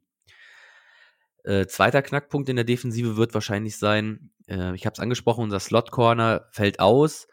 Ähm, unser Nummer 2 Corner Moreau sieht nicht so gut aus. Ähm, ja, und Gesicki und Waddle dementsprechend sahen aber gut aus. Und da habe ich ein bisschen Sorge, dass ihr uns vielleicht lang ein wenig attackieren könnt, beziehungsweise auf Außen ein bisschen fordert. Äh, da hoffe ich auf ein bisschen Erbarmen eurerseits und dass vielleicht Tour mal einen etwas schlechteren Tag hat. Das wäre nett. Ja, nee, also Tour hat grundsätzlich keine schlechten Tage. Das äh, gibt's einfach nicht. Aber ja, also da gibt zumindest das ein oder andere, wo beide Teams, denke ich, attackieren können. Und ich sag mal so, ähm, Charles Harris ist ja auch den Atlanta Falcons ein Begriff, ja. Den hättet ihr auch nicht gehen lassen müssen. nein, nein, das ähm, Ja, es ist verrückt in, in einer Welt, in der Charles Harris Pass-Rushing-Rekorde bei den Detroit Lions aufstellt. Gut, Dominik, danke erstmal für deine Einschätzung zu den Falcons allgemein und zu den Keys to Win. Dann kommen wir jetzt wieder zu den ja, Miami Dolphins und Tobias. Ähm, du darfst gerne jetzt deine Keys to Win für die Miami Dolphins ähm, ja, zum Besten geben. Also wie können die Miami Dolphins es schaffen, nach fünf Niederlagen in Folge ähm, das Ruder rumzureißen und jetzt gegen die Atlanta Falcons wieder auf die Siegesstraße zu kommen? In erster Linie, ähm, das hat das hat äh, der Atlanta Falcons-Fan ja schon so nett angedeutet. Wünsche ich mir natürlich, dass Tua so einen ähnlichen Tag hat wie gegen die Jacksonville Jaguars. Ähm, wenn es uns gelingt, Tua in der Produktion äh, wieder auf den Platz zu bringen, wie er das in, äh, in London getan hat. Und wenn wir es schaffen, die Drives auch mal vernünftig äh, zu Ende zu spielen, dann ähm, sieht das gar nicht so schlecht aus. Dadurch, dass jetzt äh, auch ähm, Preston Williams wohl als ähm, als äh, Alternative wieder zur Verfügung steht, denke ich schon, dass man da wieder in die Breite gehen kann. Dominik hat das schon angewähnt, äh, er hat das schon angesprochen, der Slot Corner fällt aus. Gesicki und Waddle sind gut drauf, das müssen wir ausnutzen und wieder das Spiel über die Titans aufziehen vielleicht den ein oder anderen äh, Pass auf die, äh, auf die Running Backs, halt eben dieses kurze bis mittellange Spiel so implementieren und so in das, äh, in das offensive Play Calling mit aufnehmen, dass da vielleicht auch mal ein paar mehr Punkte auf, auf den Deckel kommen als die 20, die wir äh, in London gemacht haben wenn man sich die Statistik äh, anguckt, die ähm, Atlanta Falcons lassen 29,6 Punkte im Schnitt zu. Die Möglichkeit wäre da. Das ist äh, mehr als wir zulassen. Von daher, wir sind auch leichter Favorit, habe ich gerade äh, gelesen, aber das heißt ja nichts. Von daher, das in das in der Offense, das aus unserem aus unserer O-Line auf einmal eine, eine Wand wird oder dass unser Running Game dann auf einmal ein Breakout-Spiel hat und äh, da dreistellige Jahrzahlen auf die auf die Uhr bringt. Also das wären wären nette Keys to Win, aber ich glaube realistisch nicht dran. Von daher ähm, da sollte man sich von äh, verabschieden, dass das passiert. Deswegen muss man äh, die Grundlagen. Das wäre mein größter Key to Win. Einfach die Grundlagen des, des modernen äh, NFL-Spiels auf den Platz bringen. Ähm, Matt Ryan vielleicht unter Druck bringen, mal gucken, was so die Cornerbacks machen, ob vielleicht Howard und oder Byron Jones wieder trainieren können, ob sie spielen können. Das würde uns natürlich schon extrem weiterhelfen. Und ansonsten das, das Prinzip Hoffnung, dass vielleicht der, der Pass Rush, so wie du das ange äh, angesprochen hast, Rico, die Pressures mal in, äh, in Sex ummünzt, dass der Druck vielleicht auch mal produktiv wird und dass tatsächlich auch, äh, gut, Matt Ryan ist äh, ein Veteran, den wird man nicht so leicht äh, aus dem Konzept bringen können, aber dass man ihn zumindest vor, ähm, vor Aufgaben stellt, die er schwer wird erreichen können. Und ich meine, äh, Dominik, du hast Gage und, ähm, und Kevin Ridley angesprochen. Die werden wahrscheinlich auch noch ein bisschen Rost äh, dabei haben. Ich hoffe einfach für die Miami Dolphins, dass sie nicht aus ihrer Verletzung kommen und gleich von 0 auf 100 durchstarten. Ohne Howard und ohne Byron Jones ist das aber leider zu befürchten. Also von daher wird das, wird das mit ein äh, Schlüssel zum Sieg sein. Die Wide Receiver auf dem Platz, die die äh, Atlanta Falcons da auf den Platz bringen können, so einzugrenzen, dass sie jetzt vielleicht nicht wie Marvin Jones Jr. auf einmal wie Kai aus der Kiste ähm, 120 Yards auf dem, auf dem Platz legen. Mhm. Darf ähm, ich kurz einmal zwischen Gretchen? Ja, klar, sicher. Ähm, Kevin Ridley kommt nicht aus einer Verletzung. Der war wegen persönlichen Problemen freigestellt worden in, im London. Ah, okay. Ja, okay, alles klar. Ne, ich dachte, ne, siehst du, das kriegt man dann äh, als nicht, äh, nicht AFC-Team, kriegt man das dann da nicht mit, das, äh, was dann da so passiert ist. Ich dachte, der hätte eine leichte Verletzung oder so. Aber gut, dass du uns aufgeklärt hast. Ähm, wo war ich stehen geblieben? Ja, ähm, dass Eric Rowe, der ja für das Covern von Titans zuständig ist, gegen Kyle Pitts ähm, hin und wieder mal gut und hin und wieder mal schlecht aus, äh, aussah, wissen wir aus der äh, aus dem Joint Practice.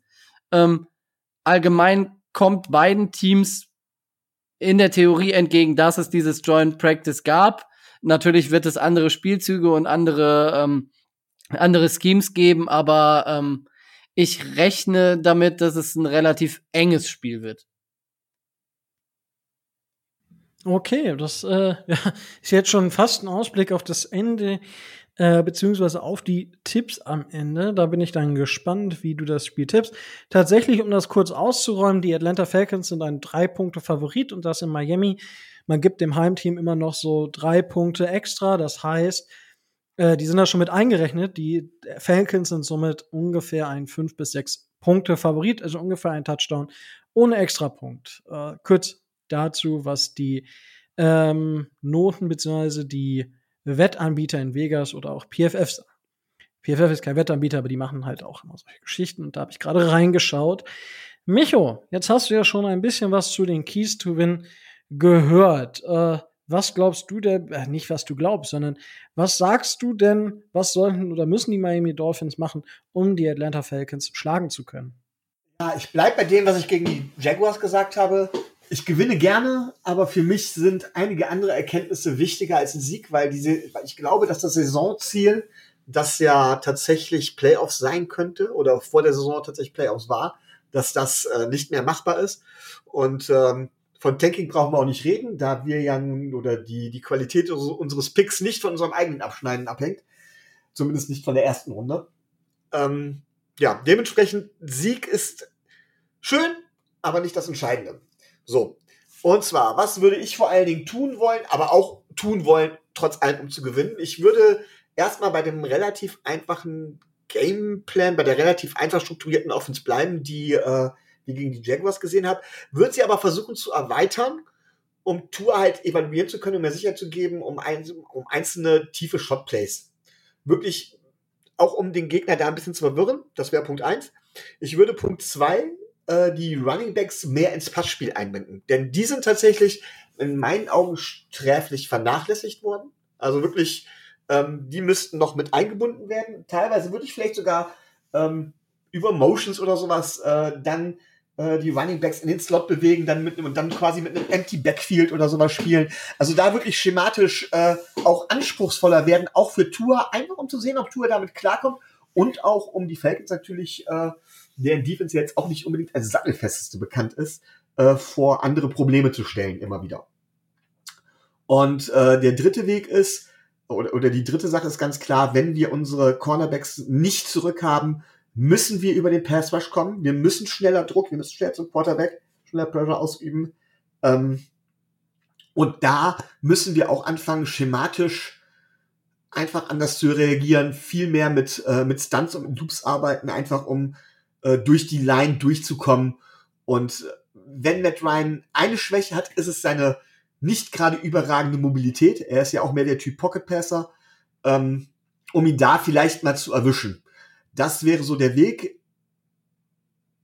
Ähm, Im Gegensatz zu den, zum Spiel gegen die Jaguars, da habe ich ja gesagt, beim Spiel gegen die Jaguars, wir würden das Spiel über die Defense gewinnen. Glaube ich diesmal tatsächlich, dass wir das Spiel über die Offense gewinnen werden und müssen. Ja, und wie gesagt, gegen die Jaguars haben, wir es, hätten es über die Defense gewinnen müssen, wir haben es aber über die Defense verloren. Diesmal muss es andersrum laufen. Diesmal müssen wir das Spiel über die Offense verlieren. Nein, wir müssen es über die Offense gewinnen. Und wenn, wenn wir es verlieren, werden wir es vermutlich nicht durch die Defense verlieren, sondern durch die Offense.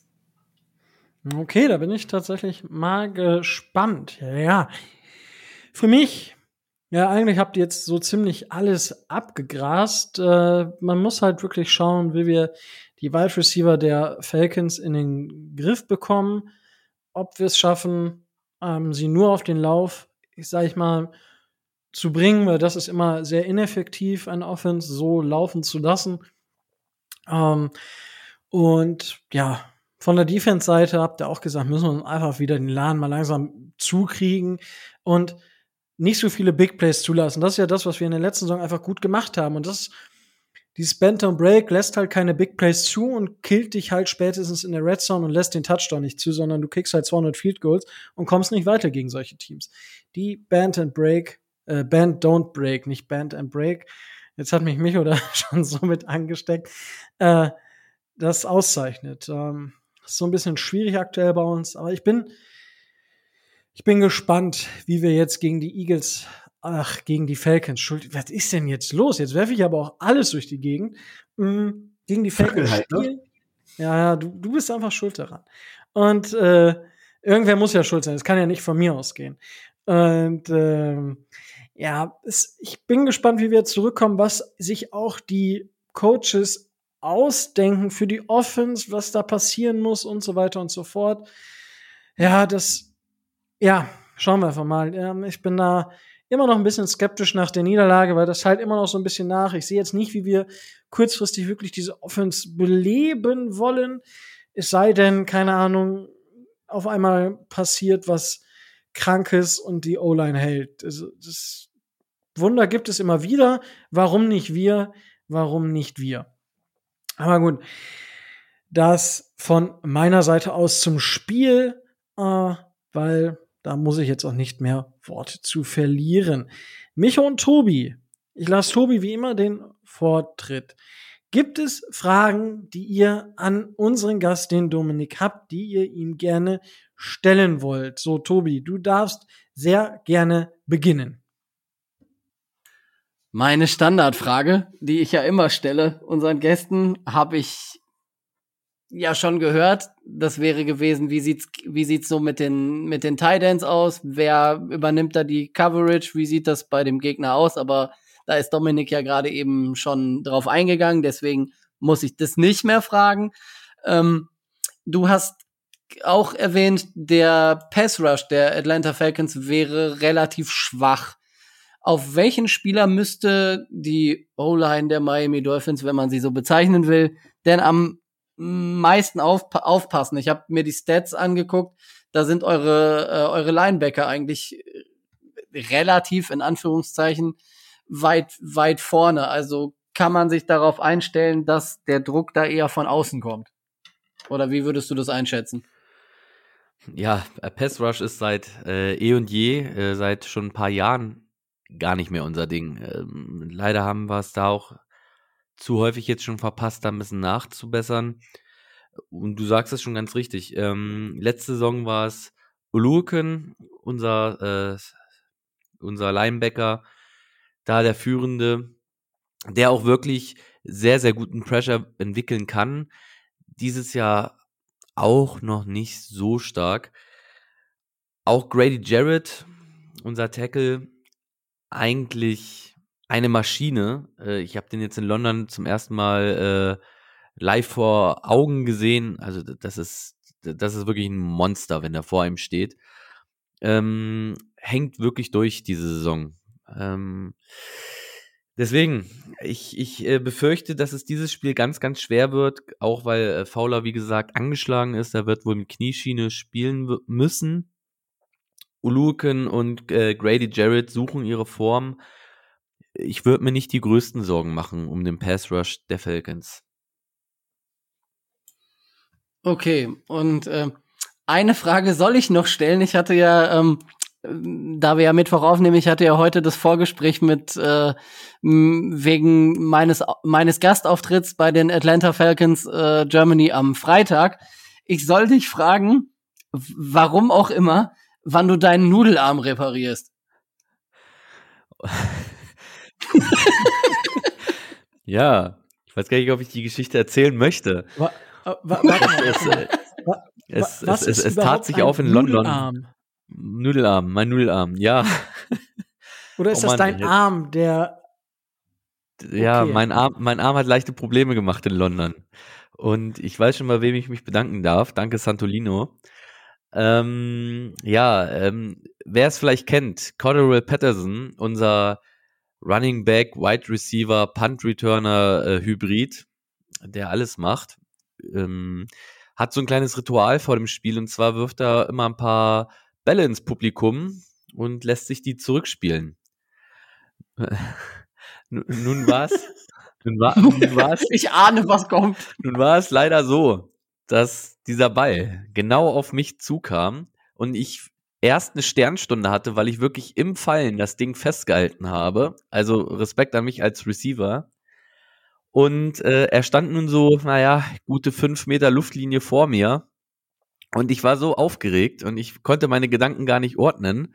Äh, wie wirfst du den jetzt? Etwas höher, ein bisschen weiter nach rechts, dass es cool aussieht und so.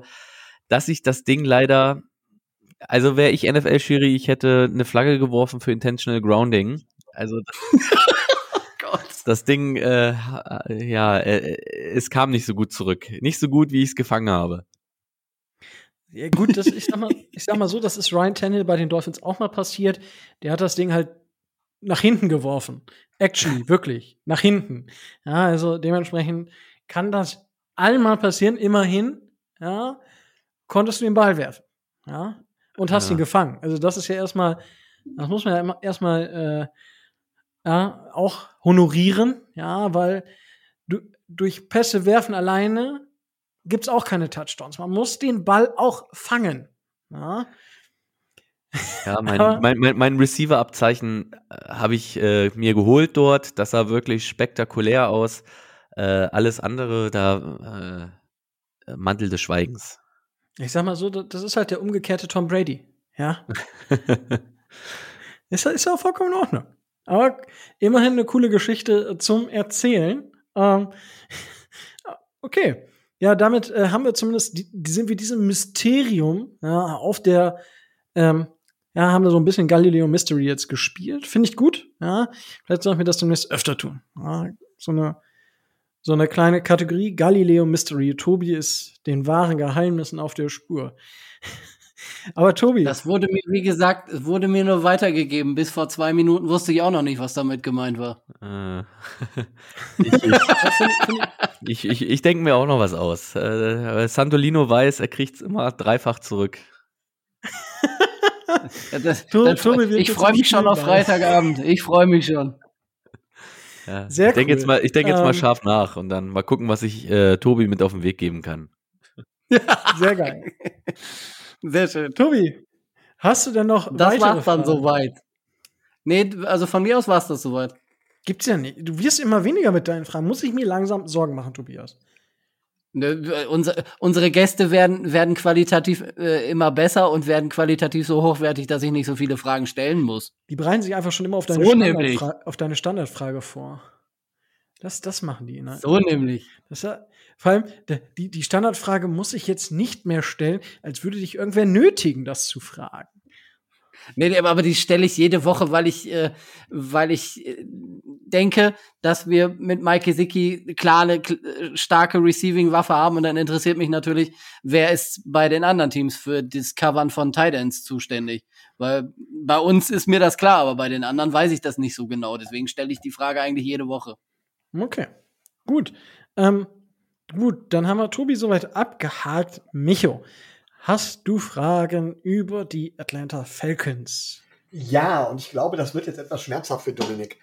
Ähm, Mehr als der Nudelarm oder? nee, ich glaube, es wird schlimmer, wenn ich ehrlich bin. Vielleicht nicht persönlich schlimmer, aber ähm, naja, ich will nämlich so eine kleine Reise in die Vergangenheit unternehmen und habe da nämlich eine, eine, eine ganz wichtige Frage zu. Ähm, so ein bisschen gelten für mich die Atlanta Falcons vor mehreren Jahren, damals bei dem Super Bowl Run, sie gelten für mich so als der Punkt, an dem die, es eigentlich die Offense wichtiger wurde als die Defense. Weil damit habt ihr es letztendlich in den Super Bowl geschafft, ähm, den ihr ja dann dementsprechend äh, verloren habt. Du erinnerst dich wahrscheinlich? Äh, dunkel. Dunkel, Dunkel ne? geil, geil, geil, Micho. Ich sage, ja, es wird wahrscheinlich ein bisschen schmerzhafter. Ähm, so, und danach äh, hat man so ein bisschen das Gefühl, also ich zumindest, so aus, aus Beobachtersicht, dass ihr nie wieder an dieses Leistungsvermögen habt anschließen können. Und deswegen jetzt meine Frage.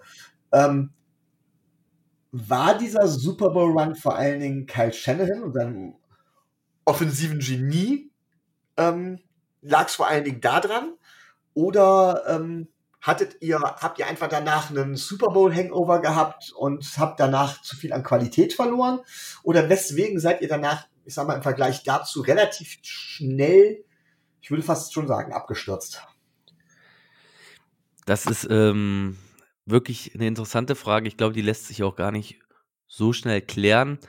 Aber im Groben und Ganzen kann man wirklich sagen, klar, Shanahan, äh, ich glaube, das äh, sieht jeder, ist ein großartiger Coach, äh, war ein fantastischer Offensive Coordinator, der wirklich ein Scheme hatte, das seinesgleichen gesucht hat. Das Problem war einfach, dass wir danach auch ziemlich in die ähm, sogenannte Scheiße gegriffen haben, was Offense-Coaches anging, mit Sarkisien und äh, dem, dessen Namen eigentlich nicht mehr genannt werden darf bei uns im Stream. Ähm, und zwar ist das Dirk Kötter. Ähm, der hat absolutes Verbot, ähnlich wie Voldemort äh, in Hogwarts. Und ja, äh, als, als Schuldigen äh, macht zum Beispiel jetzt äh, mein geliebter Freund, der Alessandro Santolini, wie ich ihn gerne ja nenne, der mich jetzt gerade in die Scheiße geritten hat. Als Schuldigen macht er ja Devonta Freeman, unseren Running Back, aus, der in der, in der Super Bowl-Woche äh, einen neuen Vertrag wollte und das verhandelt hat, was wohl auch so ein bisschen zu Konzentrationsmängeln geführt hat. Und natürlich im Super Bowl ist dann im vierten Quarter alles schiefgegangen, was schiefgehen konnte. Da äh, sind ja die unmöglichsten Sachen passiert und unmöglichsten Dinger passiert. Ähm, jeder weiß es, 28-3. Und ja, das ist jetzt bei uns natürlich äh, das dunkle Damok Damoklesschwert, was äh, über uns ein bisschen schwebt. Äh, und ja, wir haben uns nie wirklich von erholt. Unser Heil haben wir wirklich immer in der Offense gesucht die letzten Jahre die lief auch. Also offensiv konnte man äh, uns wenig nachsagen. Wir hatten äh, mit Matt Ryan haben wir den einzigen, der in den letzten zehn Jahren konstant über äh, 4000 Yards geworfen hat. Da ist kein äh, Tom Brady, da ist kein Breeze gewesen oder sonst wer. Das, der einzige, der es geschafft hat, war Matt Ryan. Und das selbst in einer Scheißsaison mit Dirk Kötter eben in den letzten beiden. Jetzt dieses Jahr mit Arthur Smith erwarten wir uns wirklich viel dass er das Ganze einmal umwirft, auf links dreht und ähnlich wie bei den Titans eine super Offensive spielen lässt. Gut, uns fehlt äh, absolut das Run-Game und äh, ein Derrick Henry haben wir nicht. Aber wer kann das auch schon von sich behaupten, äh, außer die Titans? Und schau, schauen wir mal. Ich, ich denke, wir sind jetzt auf einem guten Weg mit Terry Fontenot, unserem neuen GM, den wir auch neu haben dieses Jahr. Also wir sind ja wirklich auf links einmal gekrempelt. Ähm, wir haben keinen einzigen Coach mehr von früher. Wir haben das komplette Management ausgetauscht. Ähm, nur noch unser Owner ist eigentlich da. Und unser GM, ich denke, ähm, wird auch uns eine defensive draften und ertraden in den nächsten Jahren, die endlich mal äh, NFL, ja, wie soll ich das sagen, NFL-Niveau hat. Okay.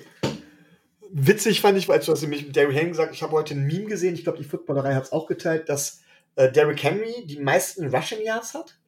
Nick Chubb hat die, hat die zweitmeisten Rushing Yards, Yards von den Cleveland Browns und dass Derrick Henry immer noch mehr Yards after Contact erlaufen hat als Nick Chubb insgesamt.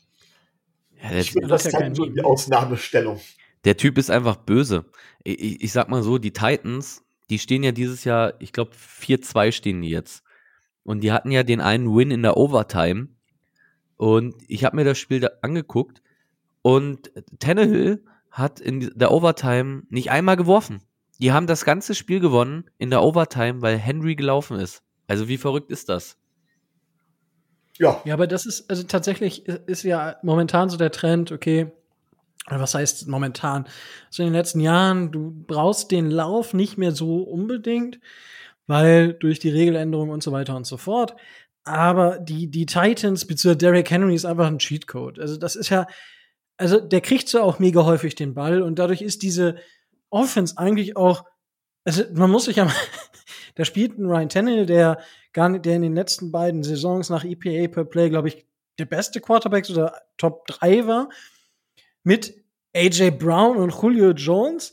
Aber der krasseste Typ in dieser Offense ist halt einfach ein Running Back. Das ist ja komplett absurd einfach. Und äh, ja, Derrick Henry ist tatsächlich einfach ein, einfach ein Cheatcode. Das, das, der war ja letztes Jahr, ich glaube, letztes Jahr war es so, dass da war äh, Derrick Henry mit Yards after Contact irgendwie auf Platz 3 oder auf Platz 4, aber dieses Jahr ist ja schon wieder, der ist ja wieder auf 2200 Yards oder so, wenn, wenn der so weitermacht. Das ist, keine Ahnung.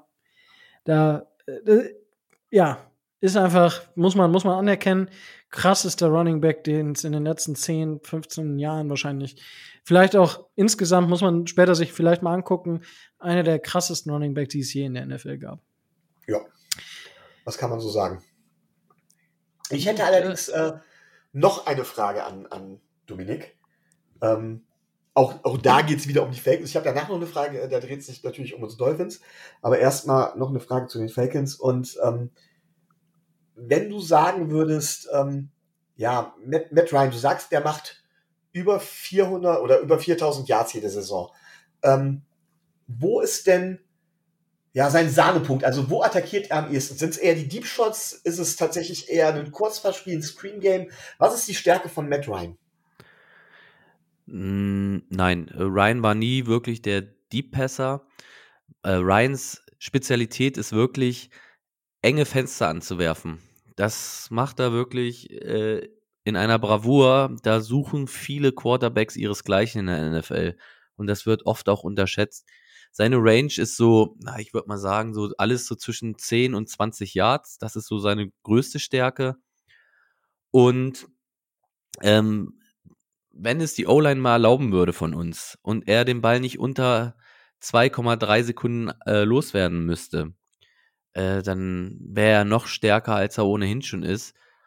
Aber wie gesagt, also alles, was mit den äh, engen Fenstern zu tun hat, die wirft er präziser an und deswegen ist er auch immer noch einer der stärkeren Quarterbacks, Top 15 äh, in der Liga in der NFL. Okay, und dann kommt jetzt tatsächlich die, die letzte Frage, die jetzt auf uns Dolphins äh, von mir aus abzieht, und zwar von euch außen betrachtet und von jemandem betrachtet, der halt vor nicht allzu langer Zeit schon, ein, schon mal einen Versuch unternommen hat, den Super Bowl zu gewinnen. Was, was würdest du sagen, was ist der, das Dringendste, was die Dolphins jetzt ändern müssen, um da auch einen, einen Run starten zu können. Was, was fehlt uns am ehesten noch? Ich meine, es ist, klingt vermessen, wenn wir unsere Bilanz angucken, ähm, aber du hast das letzte Spiel gesehen. Was fehlt uns am ehesten? Nummer eins. Ähm, Nummer eins muss ich sagen, dass ich erstmal ganz erschrocken bin über eure Defense, weil die ja letztes Jahr überragend war. Also die war ja sowas von stark. Aber gut, wenn ich jetzt höre natürlich, dass ähm, Corner 1 und 2 fehlen, ja, okay. Äh, was willst du groß machen? Welch, welches Team kann Corner 1 und 2 ersetzen? So mitten in der Saison. Das ist, das, das gibt's in der Liga nicht. Ansonsten, äh, wie gesagt, äh, ich, ich, ich frage mich, ich glaube, Micho hatte das gesagt, also du hattest das gesagt, ähm, Tour hat Entwicklungspotenzial, aber du weißt nicht, ob er das jemals wirklich abrufen kann. Weiß ich gar nicht, warum ähm, man da so pessimistisch rangeht. Ich sehe in ihm Talent, definitiv. Äh, scheint sich ja durch seine ganze Familie zu ziehen. Sein Bruder auf dem College macht er auch gerade richtig Alarm. Ähm, was ihr halt braucht, ist ein Running Game, das ihr etablieren könnt, damit es äh, nicht so offensichtlich ist, dass ihr über den Wurf nur kommen könnt. Ne? Das ist zum Beispiel auch ein Problem bei uns. Ich sehe das auch bei uns. Wir haben nicht das stärkste Run-Game und ähm, dadurch sehen die gegnerischen Teams natürlich gar keine Gefahr, es verteidigen zu müssen oder sich darauf einstellen zu müssen. Und ich glaube, wenn ihr das in den Griff kriegen könntet, dann wäre Tua noch einen Tacken stärker, als er das im Spiel gegen die Jaguars schon gezeigt hat. Okay. Also gut, mich, äh, danke, dass du. danke für deine Fragen. Äh, Dominik, so jetzt haben wir dich ein äh, paar Sachen gefragt, beziehungsweise dich Sachen, äh, oder Tobi hat dich Sachen, nee, nee, wie, jetzt wollte ich die passive Form, hat dich Fragen beantworten lassen, die nicht von ihm kamen. So, das wollte ich eigentlich sagen, und aber der Satz, Sehr gut. den ich im Kopf hatte, der war nicht so ganz äh, clever. Es Äh, werden Deutschlehrer aus- gesucht, Nico. Interesse? Hä? Es werden Deutschlehrer gesucht. Hast du Interesse?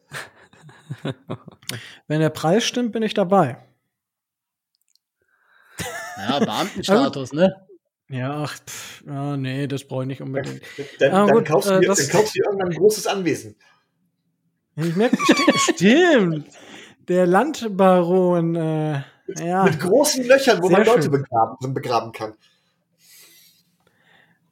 okay. Ja, also ich werde mit dem Besuch noch etwas warten. Äh, aber Dominik, kommen wir zu dir. Hast du Fragen zu den äh, Miami Dolphins, äh, die du stellen möchtest oder irgendwas, was dir unbedingt einfällt, wo du sagst, das würdest du gerne gewusst haben? Ja, äh, drei Sachen habe ich hier auf meinem Zettelchen stehen. Ich, ich, ich fange mal ganz soft an. Ähm, jetzt mal fernab von Tour. Was war denn der letzte Quarterback, mit dem ihr wirklich zufrieden wart in eurer Franchise? Das würde mich mal wirklich interessieren. Rein sportlich oder äh, auch so? Mal jetzt vom Sportlichen abgesehen. Wirklich einer, wo ihr sagt, das war mal ein Franchise-Quarterback. Ja, Mist. Jay Cutler wieder raus. Ich wollte gerade sagen, bei dir ist es doch sowieso Jay Cutler. Ähm, Wieso ist das so und warum ist es Jay Cutler? ja. So oder so ähnlich Ja. war die Frage von mir, ja. bei, bei mir ist es, glaube ich, tatsächlich ähm, Ryan Tannehill, weil bei Ryan Tannehill, das haben wir hier eigentlich, ich, ich weiß nicht, ob ich jetzt die Antwort der anderen schon vorgebe, aber wir haben hier mal so eine Spe Special-Folge für Quarterbacks gemacht, wo es auch darum ging, Quarterbacks in Kategorien einzusortieren. Und wir hatten nicht diese typischen Kategorien, sondern ja, ob Kategorie 1 war, kann das Team von alleine tragen. Und dann gab es auf drei oder so eine Kategorie, also Level 3 war dann ähm, Quarterback, der sehr gut spielt, wenn alles um ihn rum passt. Und das hatten wir mit Ryan Tannehill ein, zwei Mal und da hat er auch wirklich sehr, sehr gut gespielt. Und äh, dann ist aber einiges schiefgegangen. Er hatte zwei Kreuzbandrisse bei uns und dementsprechend, ja, aber es waren halt, wo ich sage, sportlich gab es ein Jahr, wo er wirklich bis zur Verletzung äh, so gut gespielt hat, wo wir später auch in die Playoffs gekommen sind, wo wir mit Ryan Tannehill vielleicht auch weitergekommen wären als äh, dann nachher ähm, mit unserem Backup-Quarterback. Aber das wäre tatsächlich meine Antwort. Das ist der Quarterback, der noch so am besten war seit Dan Marino. Also von, von meinem Dafürhalten. Ähm, ja, ich weiß nicht. Tobi, wie siehst du die Situation? Ja, über Jay Cutler habe ich ja gerade schon gesprochen, aber jetzt mal ohne Spaß. Nein, es ähm, Ryan Tannehill hatte Potenzial. Das ruft er in bei den Titans besser ab, als er das in Miami teilweise äh, konnte. Und ansonsten, da ist lange Zeit jetzt nichts, wo, ähm, wo ich sagen würde, sportlich, das wäre jetzt äh, so großartig berauschend gewesen. Also ich fand äh, Jay Fiedler damals, aber den, den, den mochte ich, den mochte ich als Spieler, aber sportlich war das jetzt auch nicht so, äh, so dolle. Von daher, außer, außer Tannehill in den letzten 20 Jahren war da nicht viel. Ja, Micho. Ja gut, ich bin äh, oder war schon zu Zeiten, als er bei uns war, ein bekennender Tannehill-Believer. Ich habe immer gesagt, von wegen Tannehill hat das hat, hat die Fähigkeiten zu einem Franchise Quarterback. Ich bin auch nicht überrascht gewesen, dass er bei den Titans so gespielt hat. Ich habe ich hab ja immer wieder dann die Frage auch gestellt, auch an andere Experten, sage ich mal, warum seid ihr so überrascht, dass Tannehill so spielt? Er hat in Miami schon gezeigt, dass er das kann, dass er den dementsprechenden Deep Ball hat, dass er die Accuracy hat und so weiter und so fort. Was Tannehill halt braucht, ist, er braucht Unterstützung von der O-Line. Ähm, das ist das ist das, was er in der Hauptsache braucht, weil er hat halt das, nicht das Gefühl für den Pass Rush. Aber grundsätzlich war der letzte Quarterback, mit dem ich zufrieden war, tatsächlich Ryan Tannehill. Und trotz des Spiels jetzt hier auch nicht Tour und trotz der letzten Saison war es auch nicht Ryan Fitzpatrick oder so. Nee, tatsächlich sage ich über die gesamte Dauer hinweg Ryan Tannehill. Ja, das war jetzt eine recht einheitliche Antwort. Ähm, ich hoffe, ich hoffe, die softe Antwort gefällt dir schon mal. Ja, ja. Es ist ja immer wieder interessant, ähm, wie, wie wir als Falcons oder ich als Falcons-Fan äh, ich, kenne das gar nicht. Äh, Quarterback-Probleme. Wir haben seit 2009 unseren Franchise-Quarterback und der spielt äh, zehn, über zehn Jahre jetzt schon. Uh, und da bin ich auch ganz glücklich drüber, dass ich da nicht so eine Browns-Situation oder ähnliches habe, wo wirklich jedes Jahr was anderes probiert werden muss. Und ich habe deswegen mich ein bisschen vorbereitet und habe so ein bisschen auf die Stats geguckt ich dachte, uh, das sah aber nach Dan Marino aber auch alles nicht mehr ganz so toll aus in Miami. Das ist richtig. Wir suchen die, wir suchen die ganze Zeit quasi. Und das ist das, Pro das ist das Problem, dass viele, dass viele dann auch gleich äh, Dan the Man als Vergleich ranziehen. Es muss der nächste, es muss der nächste Dan Marino sein. Und drunter geht's in Miami nicht. Und daran ist Tannehill gescheitert. Ich befürchte, daran, daran wird Tua scheitern, daran wird aber auch jeder andere Quarterback äh, scheitern, der in den nächsten Jahren kommen wird. Ähm, wenn man alle gleich mit, mit Marino vergleicht, den Vergleich hält keiner stand. Ja, das Trau da müssen wir nicht drüber ja, reden. Ja, das Traurige in der NFL, äh, wo sich die NFL einfach hin entwickelt hat, ist einfach auch, dass den Spielern gar keine Zeit mehr gegeben wird. Funktionieren sie im ersten Jahr nicht, haben sie eigentlich meistens schon gar keine Chance mehr oder gar keine Base mehr. Früher äh, war da viel mehr Aufbau früher. Also die haben länger auch auf der Bank gesessen, die Rookies, äh, durften ein bisschen lernen das ist ja leider nicht mehr gegeben in der NFL. Und deswegen finde ich es ein bisschen schade, dass man Tour schon teilweise abschreibt. Ja, das, ja. Das, das, hat man aber, äh, das hat man in der letzten Saison schon getan. Also das Problem kennen wir schon. Aber ich, also ich, ich finde diesen Vergleich mit Dan Marino, den, also ich weiß nicht, ich, ich habe das seltener im Ohr. Also gerade weil Dan Marino ja ein ganz anderer, also weiß ich nicht. Also ich habe jetzt seltener gehört den Vergleich von Tour zu Dan Marino. Und ähm, ja, ich glaube, es ist auch nicht unbedingt Dan Marino, sondern eher die Suche nach dem zweiten Don Schuler äh, bei den Dolphins, was so ein bisschen eher immer so ein bisschen direkt, da ist, wird, glaube ich, eher der direkte Vergleich gezogen als bei Dan Marino, weil ist ja auch so, ganz im Ernst, das sage ich auch immer, da werde ich auch immer ein bisschen für gesteinigt. Ich will keinen zweiten Dan Marino, ich will einen Quarterback, der uns einen Ring besorgt. Und ähm, ja, das ist ja immer die Aussage, die ich treffe, weil Dan Marino war einer der fünf besten Quarterbacks wahrscheinlich, die diese Liga bisher gesehen hat.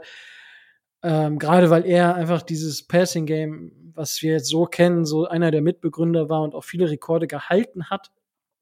Aber ja, mh, mm, er hat es halt nie geschafft, das letzte Spiel der Saison zu gewinnen, um ein bisschen den Vergleich zu Moneyball, Moneyball zu ziehen. Ja? Oh. Ähm, weil ich muss ja jetzt, Ich muss, ja, nee, ich muss ja jetzt jede Woche so einen Filmvergleich bringen. Aber Dominik, kommen wir zu deiner zweiten Frage. Wunderbar. Die wurde mir jetzt aufgetragen. Selbe, selbe Person. Und zwar, ähm, ich habe es nicht, nämlich nicht ganz so verstanden oder wir alle haben es nicht so ganz verstanden. Und zwar geht es um eure Bye Week. Und zwar, ihr konntet die verschieben. Wie ist sowas möglich und in welchem Rahmen ist sowas möglich? Die Dolphins können sowas einfach. nee, die Dolphins haben sowas tatsächlich schon äh, häufiger gemacht. Und zwar ist es immer so die Geschichte, dass die NFL gerne versucht, die Bye Week hinter das International Game zu setzen. Das ist bei den Jets und euch jetzt so gewesen, dass ihr die Bye Week nach dem Spiel hattet. Ähm, bei den Dolphins, die sagen sich, uns macht das nichts aus, ob wir jetzt nach London fliegen oder theoretisch auch die andere Seite nach LA oder nach Seattle oder sonst wo. Ist für uns genau der gleiche Aufwand. Dementsprechend brauchen wir nicht unbedingt die Bye Week. Ähm, das wäre jetzt so meine Erklärung gewesen, warum man das geändert hat, weil da ist die NFL immer so ein bisschen softer, sag ich mal, wenn man diese, diese ähm, International Games hat. Da kann man das machen, machen aber nur sehr, sehr wenige Teams da wirklich zu sagen, nee, wir wollen da keine Bye Week haben. Und ich weiß gar nicht, ob die Jaguars nicht jetzt sogar die Bye Week haben. Ich weiß nicht, Tobi, weißt du da vielleicht mehr? Ähm, also das was, das, was man gehört hat, ist, dass die Liga das tun wollte und dass Miami aber gesagt hat, dass sie sie nach dem London-Spiel nicht haben wollen und dass die Liga dann äh, umgeplant hat. Also es wäre so gewesen, dass sie normalerweise jetzt diese Woche gewesen wäre. Die Dolphins haben aber bewusst, und das hast du schon gesagt, darauf verzichtet, sie da zu nehmen. Sie wollten sie lieber später in der Saison haben. Ja, das dürfte dann so ein bisschen die, äh, also es ist eigentlich wirklich nur in Verbindung der, mit den International Games möglich, da ein etwas größeres oder überhaupt ein Mitspracherecht zu haben. Aber ja, Woche 14 ist jetzt auch nicht so geil, sag ich mal. ja, gut. Ja, soll ich mal die dritte stellen? Ich glaube, die könnte vielleicht ein bisschen, ich weiß nicht, vielleicht ein bisschen härter sein. Äh, nicht, nicht nudelarmhart, aber naja, mal schauen. so, und zwar, äh, wir wissen alle, äh, Football zählt eins, das ist Erfolg. Wie ist es? AFC East, jahrelang, jahrzehntelang. Der Schrecken Tom Brady hat einen eigentlich schon einen sicheren Playoff-Platz weggenommen. Jetzt ist Brady endlich weg. Jetzt ärgert er uns in der NFC South. Und jetzt fangen auf einmal die Bills an, äh, so super konstant äh, und erfolgreich zu spielen. Wie ist das für eine Franchise für die Dolphins, die eigentlich nie richtig schlecht waren, ähm, aber es trotzdem vielleicht nicht so einfach haben und auch nicht schaffen, dadurch in die Playoffs zu kommen? Wie, wie ist das mit so, so, einem Giganten in der Liga, jahrzehntelang und jetzt auf einmal die Bills? Micho, willst du darauf antworten? Ja, gerne. Also erstmal, ähm, ich glaube, wir waren noch zu einer Zeit, wo es bei uns das ist jetzt meine persönliche Meinung, mehr Bill Belichick war, und der ist ja immer noch in der Liga, auch wenn er im Moment auch nicht so, so hervorragend coacht als Tom Brady. Äh, ihr habt jetzt das Problem mit Tom Brady, wir hatten mehr das Problem mit Bill Belichick in meinen Augen. Ähm, ja, und was die Bills angeht, ja gut, dann kommen die jetzt halt demnächst die nächsten vier Jahre in den Super Bowl hintereinander. Aber denen wird es dann so ähnlich gehen wie euch, die werden sie alle verlieren. Das hatten sie ja schon mal. Und dann kommt wieder unsere Zeit. Also es ist ja meistens so, dass es ein Auf und Ab geht und ähm, ich sehe da schon auch wieder bessere Zeiten. Ja, ähm, Tobi, willst du das noch ergänzen? Ähm, Im Wesentlichen nicht. Ich möchte nur, möchte nur ergänzen, dass die Bills einen wirklich guten Job machen und dass die Bills den Rebuild, den sie vor ein, ich glaube, vor zwei oder drei Jahren begonnen haben, wirklich auch konstant und gut durchgezogen haben und dass sie momentan auch wegen dieser guten Arbeit eine Mannschaft auf den Platz stellen können, die in der Lage ist, äh, wieder in den Super Bowl zu kommen. Dass sie ihn nicht gewinnen können, das kennen wir aus den 90ern, von daher, da müssen wir uns keine Sorgen machen. Schönen Gruß an David und die äh, Bills Mafia übrigens. Ist aber auch viel Gottvertrauen jetzt dabei, ne? Äh, wer vier in Folge verliert, der kann das nicht. So viele Klapptische kann das Amerika gar nicht herstellen, so wie sie dann bräuchten. Ja. Die verlieren den Super Bowl und das ist ein ehernes Gesetz. Wow. nee, aber ich, ja, es ist halt jetzt aktuell, es ist halt bitter, weil man eben eigentlich alles hatte, um die Franchise jetzt auch dahin auszurichten, wo die Bills gerade sind und wirklich über die nächsten Jahre so ein Duell zwischen Bills und Dolphins. Die Jets, wenn sie einen vernünftigen Quarterback gezogen hätten, hätten auch die Chance gehabt, wirklich wieder nach oben zu kommen. Aber ja, es ist, äh, schauen wir mal, wie, wie das so endet. Bei den Jets bin ich gespannt, ob sie nächstes Jahr wieder einen Quarterback ziehen. Äh, aber ja, es ist jetzt so, dass die Bills einen guten Job gemacht haben und jetzt verlängert haben. Und jetzt muss man bei den nächsten Jahren halt wirklich gucken, ob die Bills es auch schaffen, über die Jahre ähm, mit dem teuren Quarterback in the Books die, die, die, das Team so zusammenzuhalten, dass sie ein äh, schlagfertiges Roster haben. Da bin ich gespannt drauf. Und aber ja, es ist, es freut mich tatsächlich auch ein bisschen für die Bills. Ja, also dass sie da ein bisschen Erfolg haben, so ein bisschen, hey, cool, wir kommen in die Playoffs, wir gewinnen den Super Bowl zwar nicht, aber hey, wir dürfen in den Playoffs spielen. Ja. ja, das, äh, das dazu. Ja. Ähm, Gibt es da noch was, was du unbedingt äh, wissen wollen würdest, was sich jetzt vielleicht noch ergeben hat?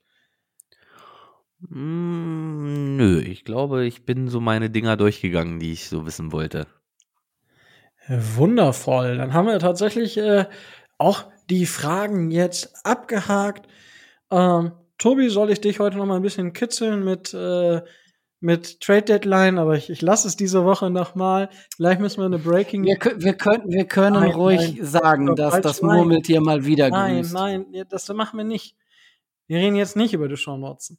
Ähm, es, es soll nun mal wieder diese Woche, es sollte letzte Woche schon passieren, soll jetzt diese Woche passieren. Mal sehen. Schauen wir einfach mal. Es ist jetzt Trade Deadline. Es war klar, es war zu erwarten, dass jetzt noch mal was kommt. Wenn was kommt, dann werdet ihr wahrscheinlich zu hoher Wahrscheinlichkeit noch mal eine Breaking News von uns bekommen. Ähm, wenn sie Samstag kommt, wieder aus dem Zug morgens tatsächlich, ähm, wäre auch mal wieder was, was, was wir lange nicht hatten. Ja. Aber gucken wir mal. Gut, haben wir das zumindest auch noch mal erwähnt, damit ihr jetzt alle schon mal noch mal richtig genervt seid, weil wir über Deshaun Watson gesprochen haben. Dann kommen wir jetzt eigentlich auch schon wieder dazu, dass es heißt, was tippen wir denn für das Wochenende? Und Tobi, du warst beim letzten Mal gar nicht so schlecht dran. Ja, muss ich sagen. Ich hatte, ich hatte mich schon gefreut, aber die blöden Jaguars haben ja noch zwei Field Goals geschossen. Absolut frech, was fällt denen ein, ja? Ja, ich, äh, ich war, ich war auf dem richtigen Weg, aber ich hatte nicht damit gerechnet, dass der Rookie-Kicker, den die da haben, äh, äh, die Bananen flanken kann. Ja, äh, das, das, das, ja, das war das 2020, das Ding, was da. Holy ja. moly. Aber wo, gut. wo die Dolphins alle schon gefeiert haben, auch der geht vorbei und dann dreht er sich noch rein. Ja, es war aber auch sick. Also, war, aber gut, lass, lass, lass uns nicht mehr über, let's, lass uns über die vor uns liegende Woche sprechen, über das vor uns liegende Spiel, über die vor uns liegenden Tipps. Und Dominik, da du unser Gast bist, darfst du natürlich auch als erster deinen Tipp zum Besten geben. Wunderbar. Vorlegen ist genau mein Ding. Ähm, ja, ich glaube, es wird ein offener Schlagabtausch, wo beide Teams ihr Heil in der Offensive suchen werden und wahrscheinlich auch müssen. Dafür sind einfach beide Defenses zu schwach.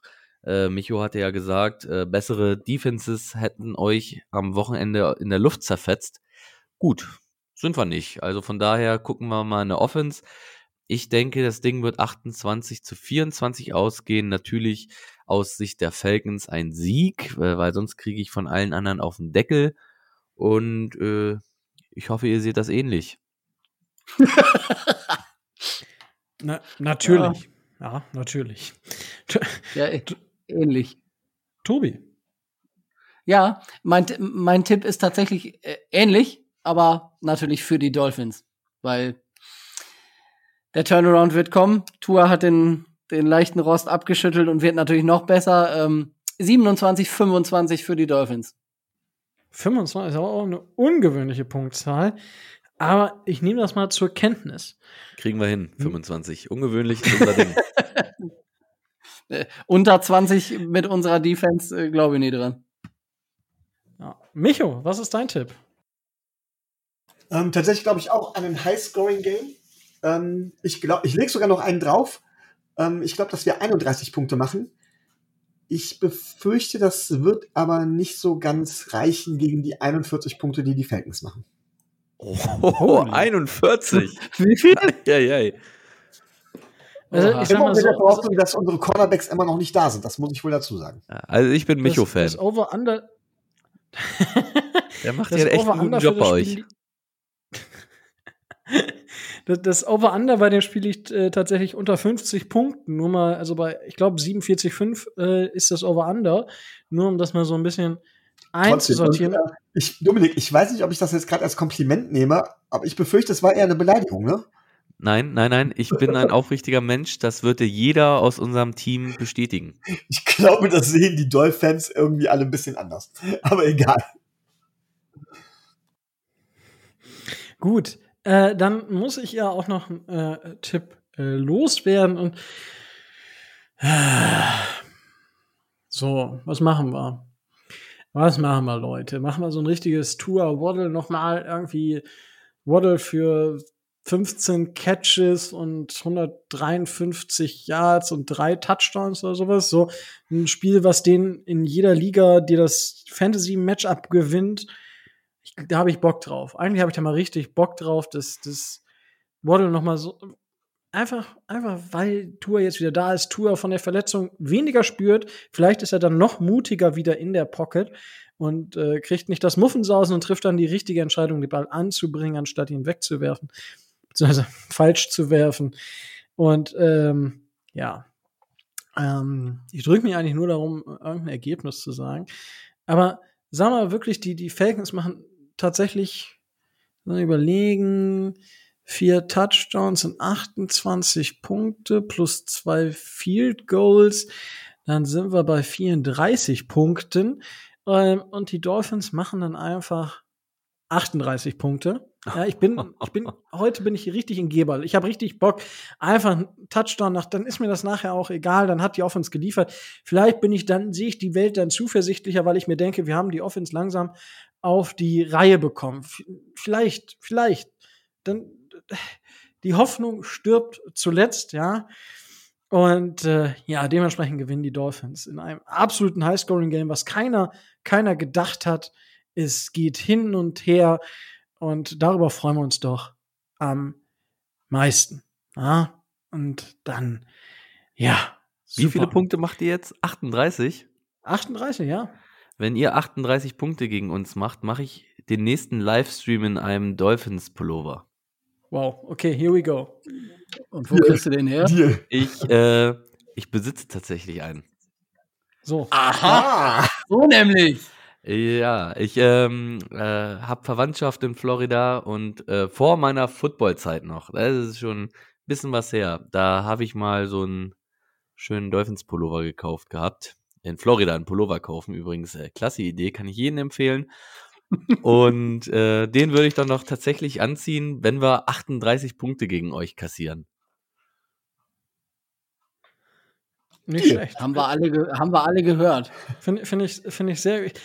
Ich hätte jetzt, ich hätte jetzt ja gesagt, äh, ich, ja, ich schau mal, vielleicht. Also wenn, wenn die, wenn die Falcons über, äh, das war ja Michos Tipp mit den über 40 Punkten, dann schaue ich mal, was, was ich mache. Aber dann, dann, dann Ja. lasse ich mir, lasse ich mir was äh, einfallen. Ah, das wird groß. Kleiner Rückgriff übrigens auf das letzte Falcons-Spiel. Das stand ja zur Halbzeit 0 zu 17 für die Dolphins. Ähm, da musste nach dem Spiel einer von den Dolphins-Fans einen Besen essen. Lecker. Hm. So nämlich. Der hat nämlich gesagt, wenn die Dolphins das noch gewinnen, dann fresse ich einen Besen. Ich sag, Jay Cutler macht das. Ich glaub daran. Zack, bumm. Uff. Äh, roh oder durfte sich noch eine Soße dazu aussuchen? Ist das überliefert? Boah, ich glaube, er hat ein Video davon gemacht, ja. Aber ich muss mal gucken, ob ich das noch finde. Der, der Klassiker. Was, was man so macht, Sonntag nachts so mal eben, wenn der heiße Hunger kommt, mal eben schön einen Besen reinstellen. Ne? Ja, hundertprozentig. ne? ähm, aber apropos äh, reinstellen, um das Ganze hier am Ende mal rund zu machen, ähm, müsste, äh, wollte ich noch eine Ankündigung machen oder auch eine Einladung aussprechen, die beide Franchises betrifft. Wie sich ja letzte Woche rausgestellt hat, gucken die Atlanta Falcons Germany immer in Berlin in der Wilma, glaube ich, ne, heißt das? Richtig. Und die Berliner Dolphins-Fans haben letzte Woche, die, die nicht in London waren, sonntags auch in der Wilma geguckt. Wer sich also das Spiel mit beiden Franchises oder mit beiden Fanclubs zusammen angucken will, ist gerne dazu eingeladen. Das habe ich auch mit dem äh, mit dem äh, mit dem alle zusammen ausgekaspert. Äh, der darf gerne in die in die Wilma gehen. Da werden also beide Franchises wahrscheinlich zusammen gucken. Auf jeden Fall. Äh, Santolino würde sich freuen. Ähm, dort gibt es auch genügend Bildschirme, sechs an der Zahl. Die Atlanta Falcons gucken dort, die Carolina Panthers gucken dort und die Cardinals bisher. Ne, also das, da findet sich gerade wirklich ein schöner Treff zu, äh, zusammen. Ich war da jetzt auch schon, bin aus Wolfsburg angereist nach Berlin und habe mir das gegeben und bin auch in zwei Wochen wieder dort, wenn wir gegen die Panthers spielen. Äh, ist eine tolle Stimmung dort, macht richtig Spaß, gibt ein bisschen was zu futtern dort, ein bisschen was zu trinken. Direkt da dran ist ein Sportplatz. Manchmal werfen wir uns vor dem Spiel auch die Bälle ein bisschen zu. Und äh, ja, kann ich nur jeden einladen. Das macht wirklich Freude und Spaß. Äh, Football ist Family, die Stimmung ist gut, egal von welcher Franchise. Cool. Also ja, ich hatte es nur am Rande mitbekommen. Ich hatte mich jetzt weniger mit den Treffen auseinandergesetzt, weil ich bin gerade wieder in der Heimat. Sonst wäre ich ja auch vielleicht in ähm, ja, Schwäbisch Gmünd heißt es, glaube ich, ja, gewesen. Ja. Hätte, hätte, genau. Fahrradkette, sage ich immer. Aber ich bin tatsächlich beruflich manchmal auch im Osten unterwegs. Vielleicht komme ich dann auch mal irgendwann, wenn ich sonntags dann schon mal anreise. Schauen wir mal. Aber auf jeden Fall coole Sache, wenn ihr in Berlin oder Umgebung wohnt, ist das sicherlich mal was wert. Und gerade jetzt in Zeiten, wo es vielleicht wieder ein bisschen lockerer wird, eine coole Geschichte. Freut mich auf jeden Fall, dass auch das so positiv angenommen wurde von, von allen Beteiligten. Cool. Ähm, ja, schauen wir mal, wie jetzt das äh, Spiel ausgeht. Dominik, ich möchte mich auf jeden Fall noch mal ganz recht herzlich bei dir bedanken, dass du die Zeit genommen hast, hier zu Gast zu sein. Und ich meine, wir karren den Tobi ja auch zu euch. Ich meine, ob du den jetzt gebrauchen kannst oder nicht, das äh, lassen, wir, lassen wir mal dahingestellt. Ja. Aber wir lassen ihn mal bei euch dann so ein bisschen mitlaufen und schauen wir mal, äh, ja, wie wunderbar. das funktioniert. Nein, ganz, äh, ich, ich finde das eine ganz wunderbare Sache und ich freue mich schon auf das Gespräch äh, zwischen Santolino und Tobi. An der Stelle möchte ich auch einfach nochmal das Team grüßen von der Atlanta Falcons Germany. Santolino, Kevin aus Kiel, Kevin aus Düsseldorf, der Chris, die Silke. Äh, ihr macht alle fantastische Arbeit und ähm, Wer Interesse hat, wie gesagt, Dienstag 17.30 Uhr auf Facebook, äh, Facebook und YouTube sind wir live und zum Nachhören dann am nächsten Tag auf allen gängigen Programmen. Cool. Ja, danke dafür und auch Grüße von, äh, von meiner Seite. Man kennt sich nicht, äh, noch nicht, ähm, zumindest so. Und äh, ja, äh, die Links findet ihr dazu, aber in den Shownotes, wie am Anfang gesagt, klickt da einfach rein. Ich habe sie gerade schon reinkopiert, das werde ich auf jeden Fall nicht vergessen. Und ja, damit ist der Spaß auch schon wieder vorbei. Dann kann der Spaß am Sonntag richtig losgehen. Es hat mir wieder super viel Spaß gemacht, hier mit euch die Folge zu bestreiten. Und wenn ihr uns unterstützen wollt, dann geht das äh, ja auf zwei Wegen. Einmal über Patreon, das geht schon ab 2,50 Euro. Also Ihr kennt das Spielchen, ein großer halber Cappuccino oder ein ganzer kleiner Cappuccino und das schon für einen ganzen Monat. Ich habe es jetzt tatsächlich nicht geschafft, gegen die ja, gegen die Jaguars den, äh, den Live-Bericht sozusagen zu schreiben, beziehungsweise meine äh, Gefühle auszudrücken, einfach weil ich zu Hause bin und dort keinen zweiten Bildschirm habe und dementsprechend das nicht machen konnte. Und ich war tatsächlich auch gar nicht zu Hause, sondern beim Fußballspiel von meinem Bruder Football ist Family, so ist auch äh, Fußball ist Family. Manchmal, meistens immer. Und dementsprechend, ja, aber da werde ich hoffentlich am Sonntag wieder zu kommen, mir die Haare zu raufen. Aber wenn ihr natürlich uns so unterstützen wollt, dann geht das natürlich so, wie ihr auch die Atlanta Falcons Germany unterstützen könnt. Abonniert einfach überall, wo es Podcast gibt, die äh, Mädels und Jungs von den Atlanta Falcons Germany und den Dolphins Drive. Und ja, auf YouTube Daumen hoch, einfach bei den Videos klicken. Das hilft ungemein und es sieht einfach cooler aus. Ja, wenn man da auch Daumen hoch hat, das, das sieht einfach cool aus. Ich lasse es einfach mal so stehen. Und ja, damit bleibt mir dann auch nichts anderes mehr zu sagen als stay tuned and fins up.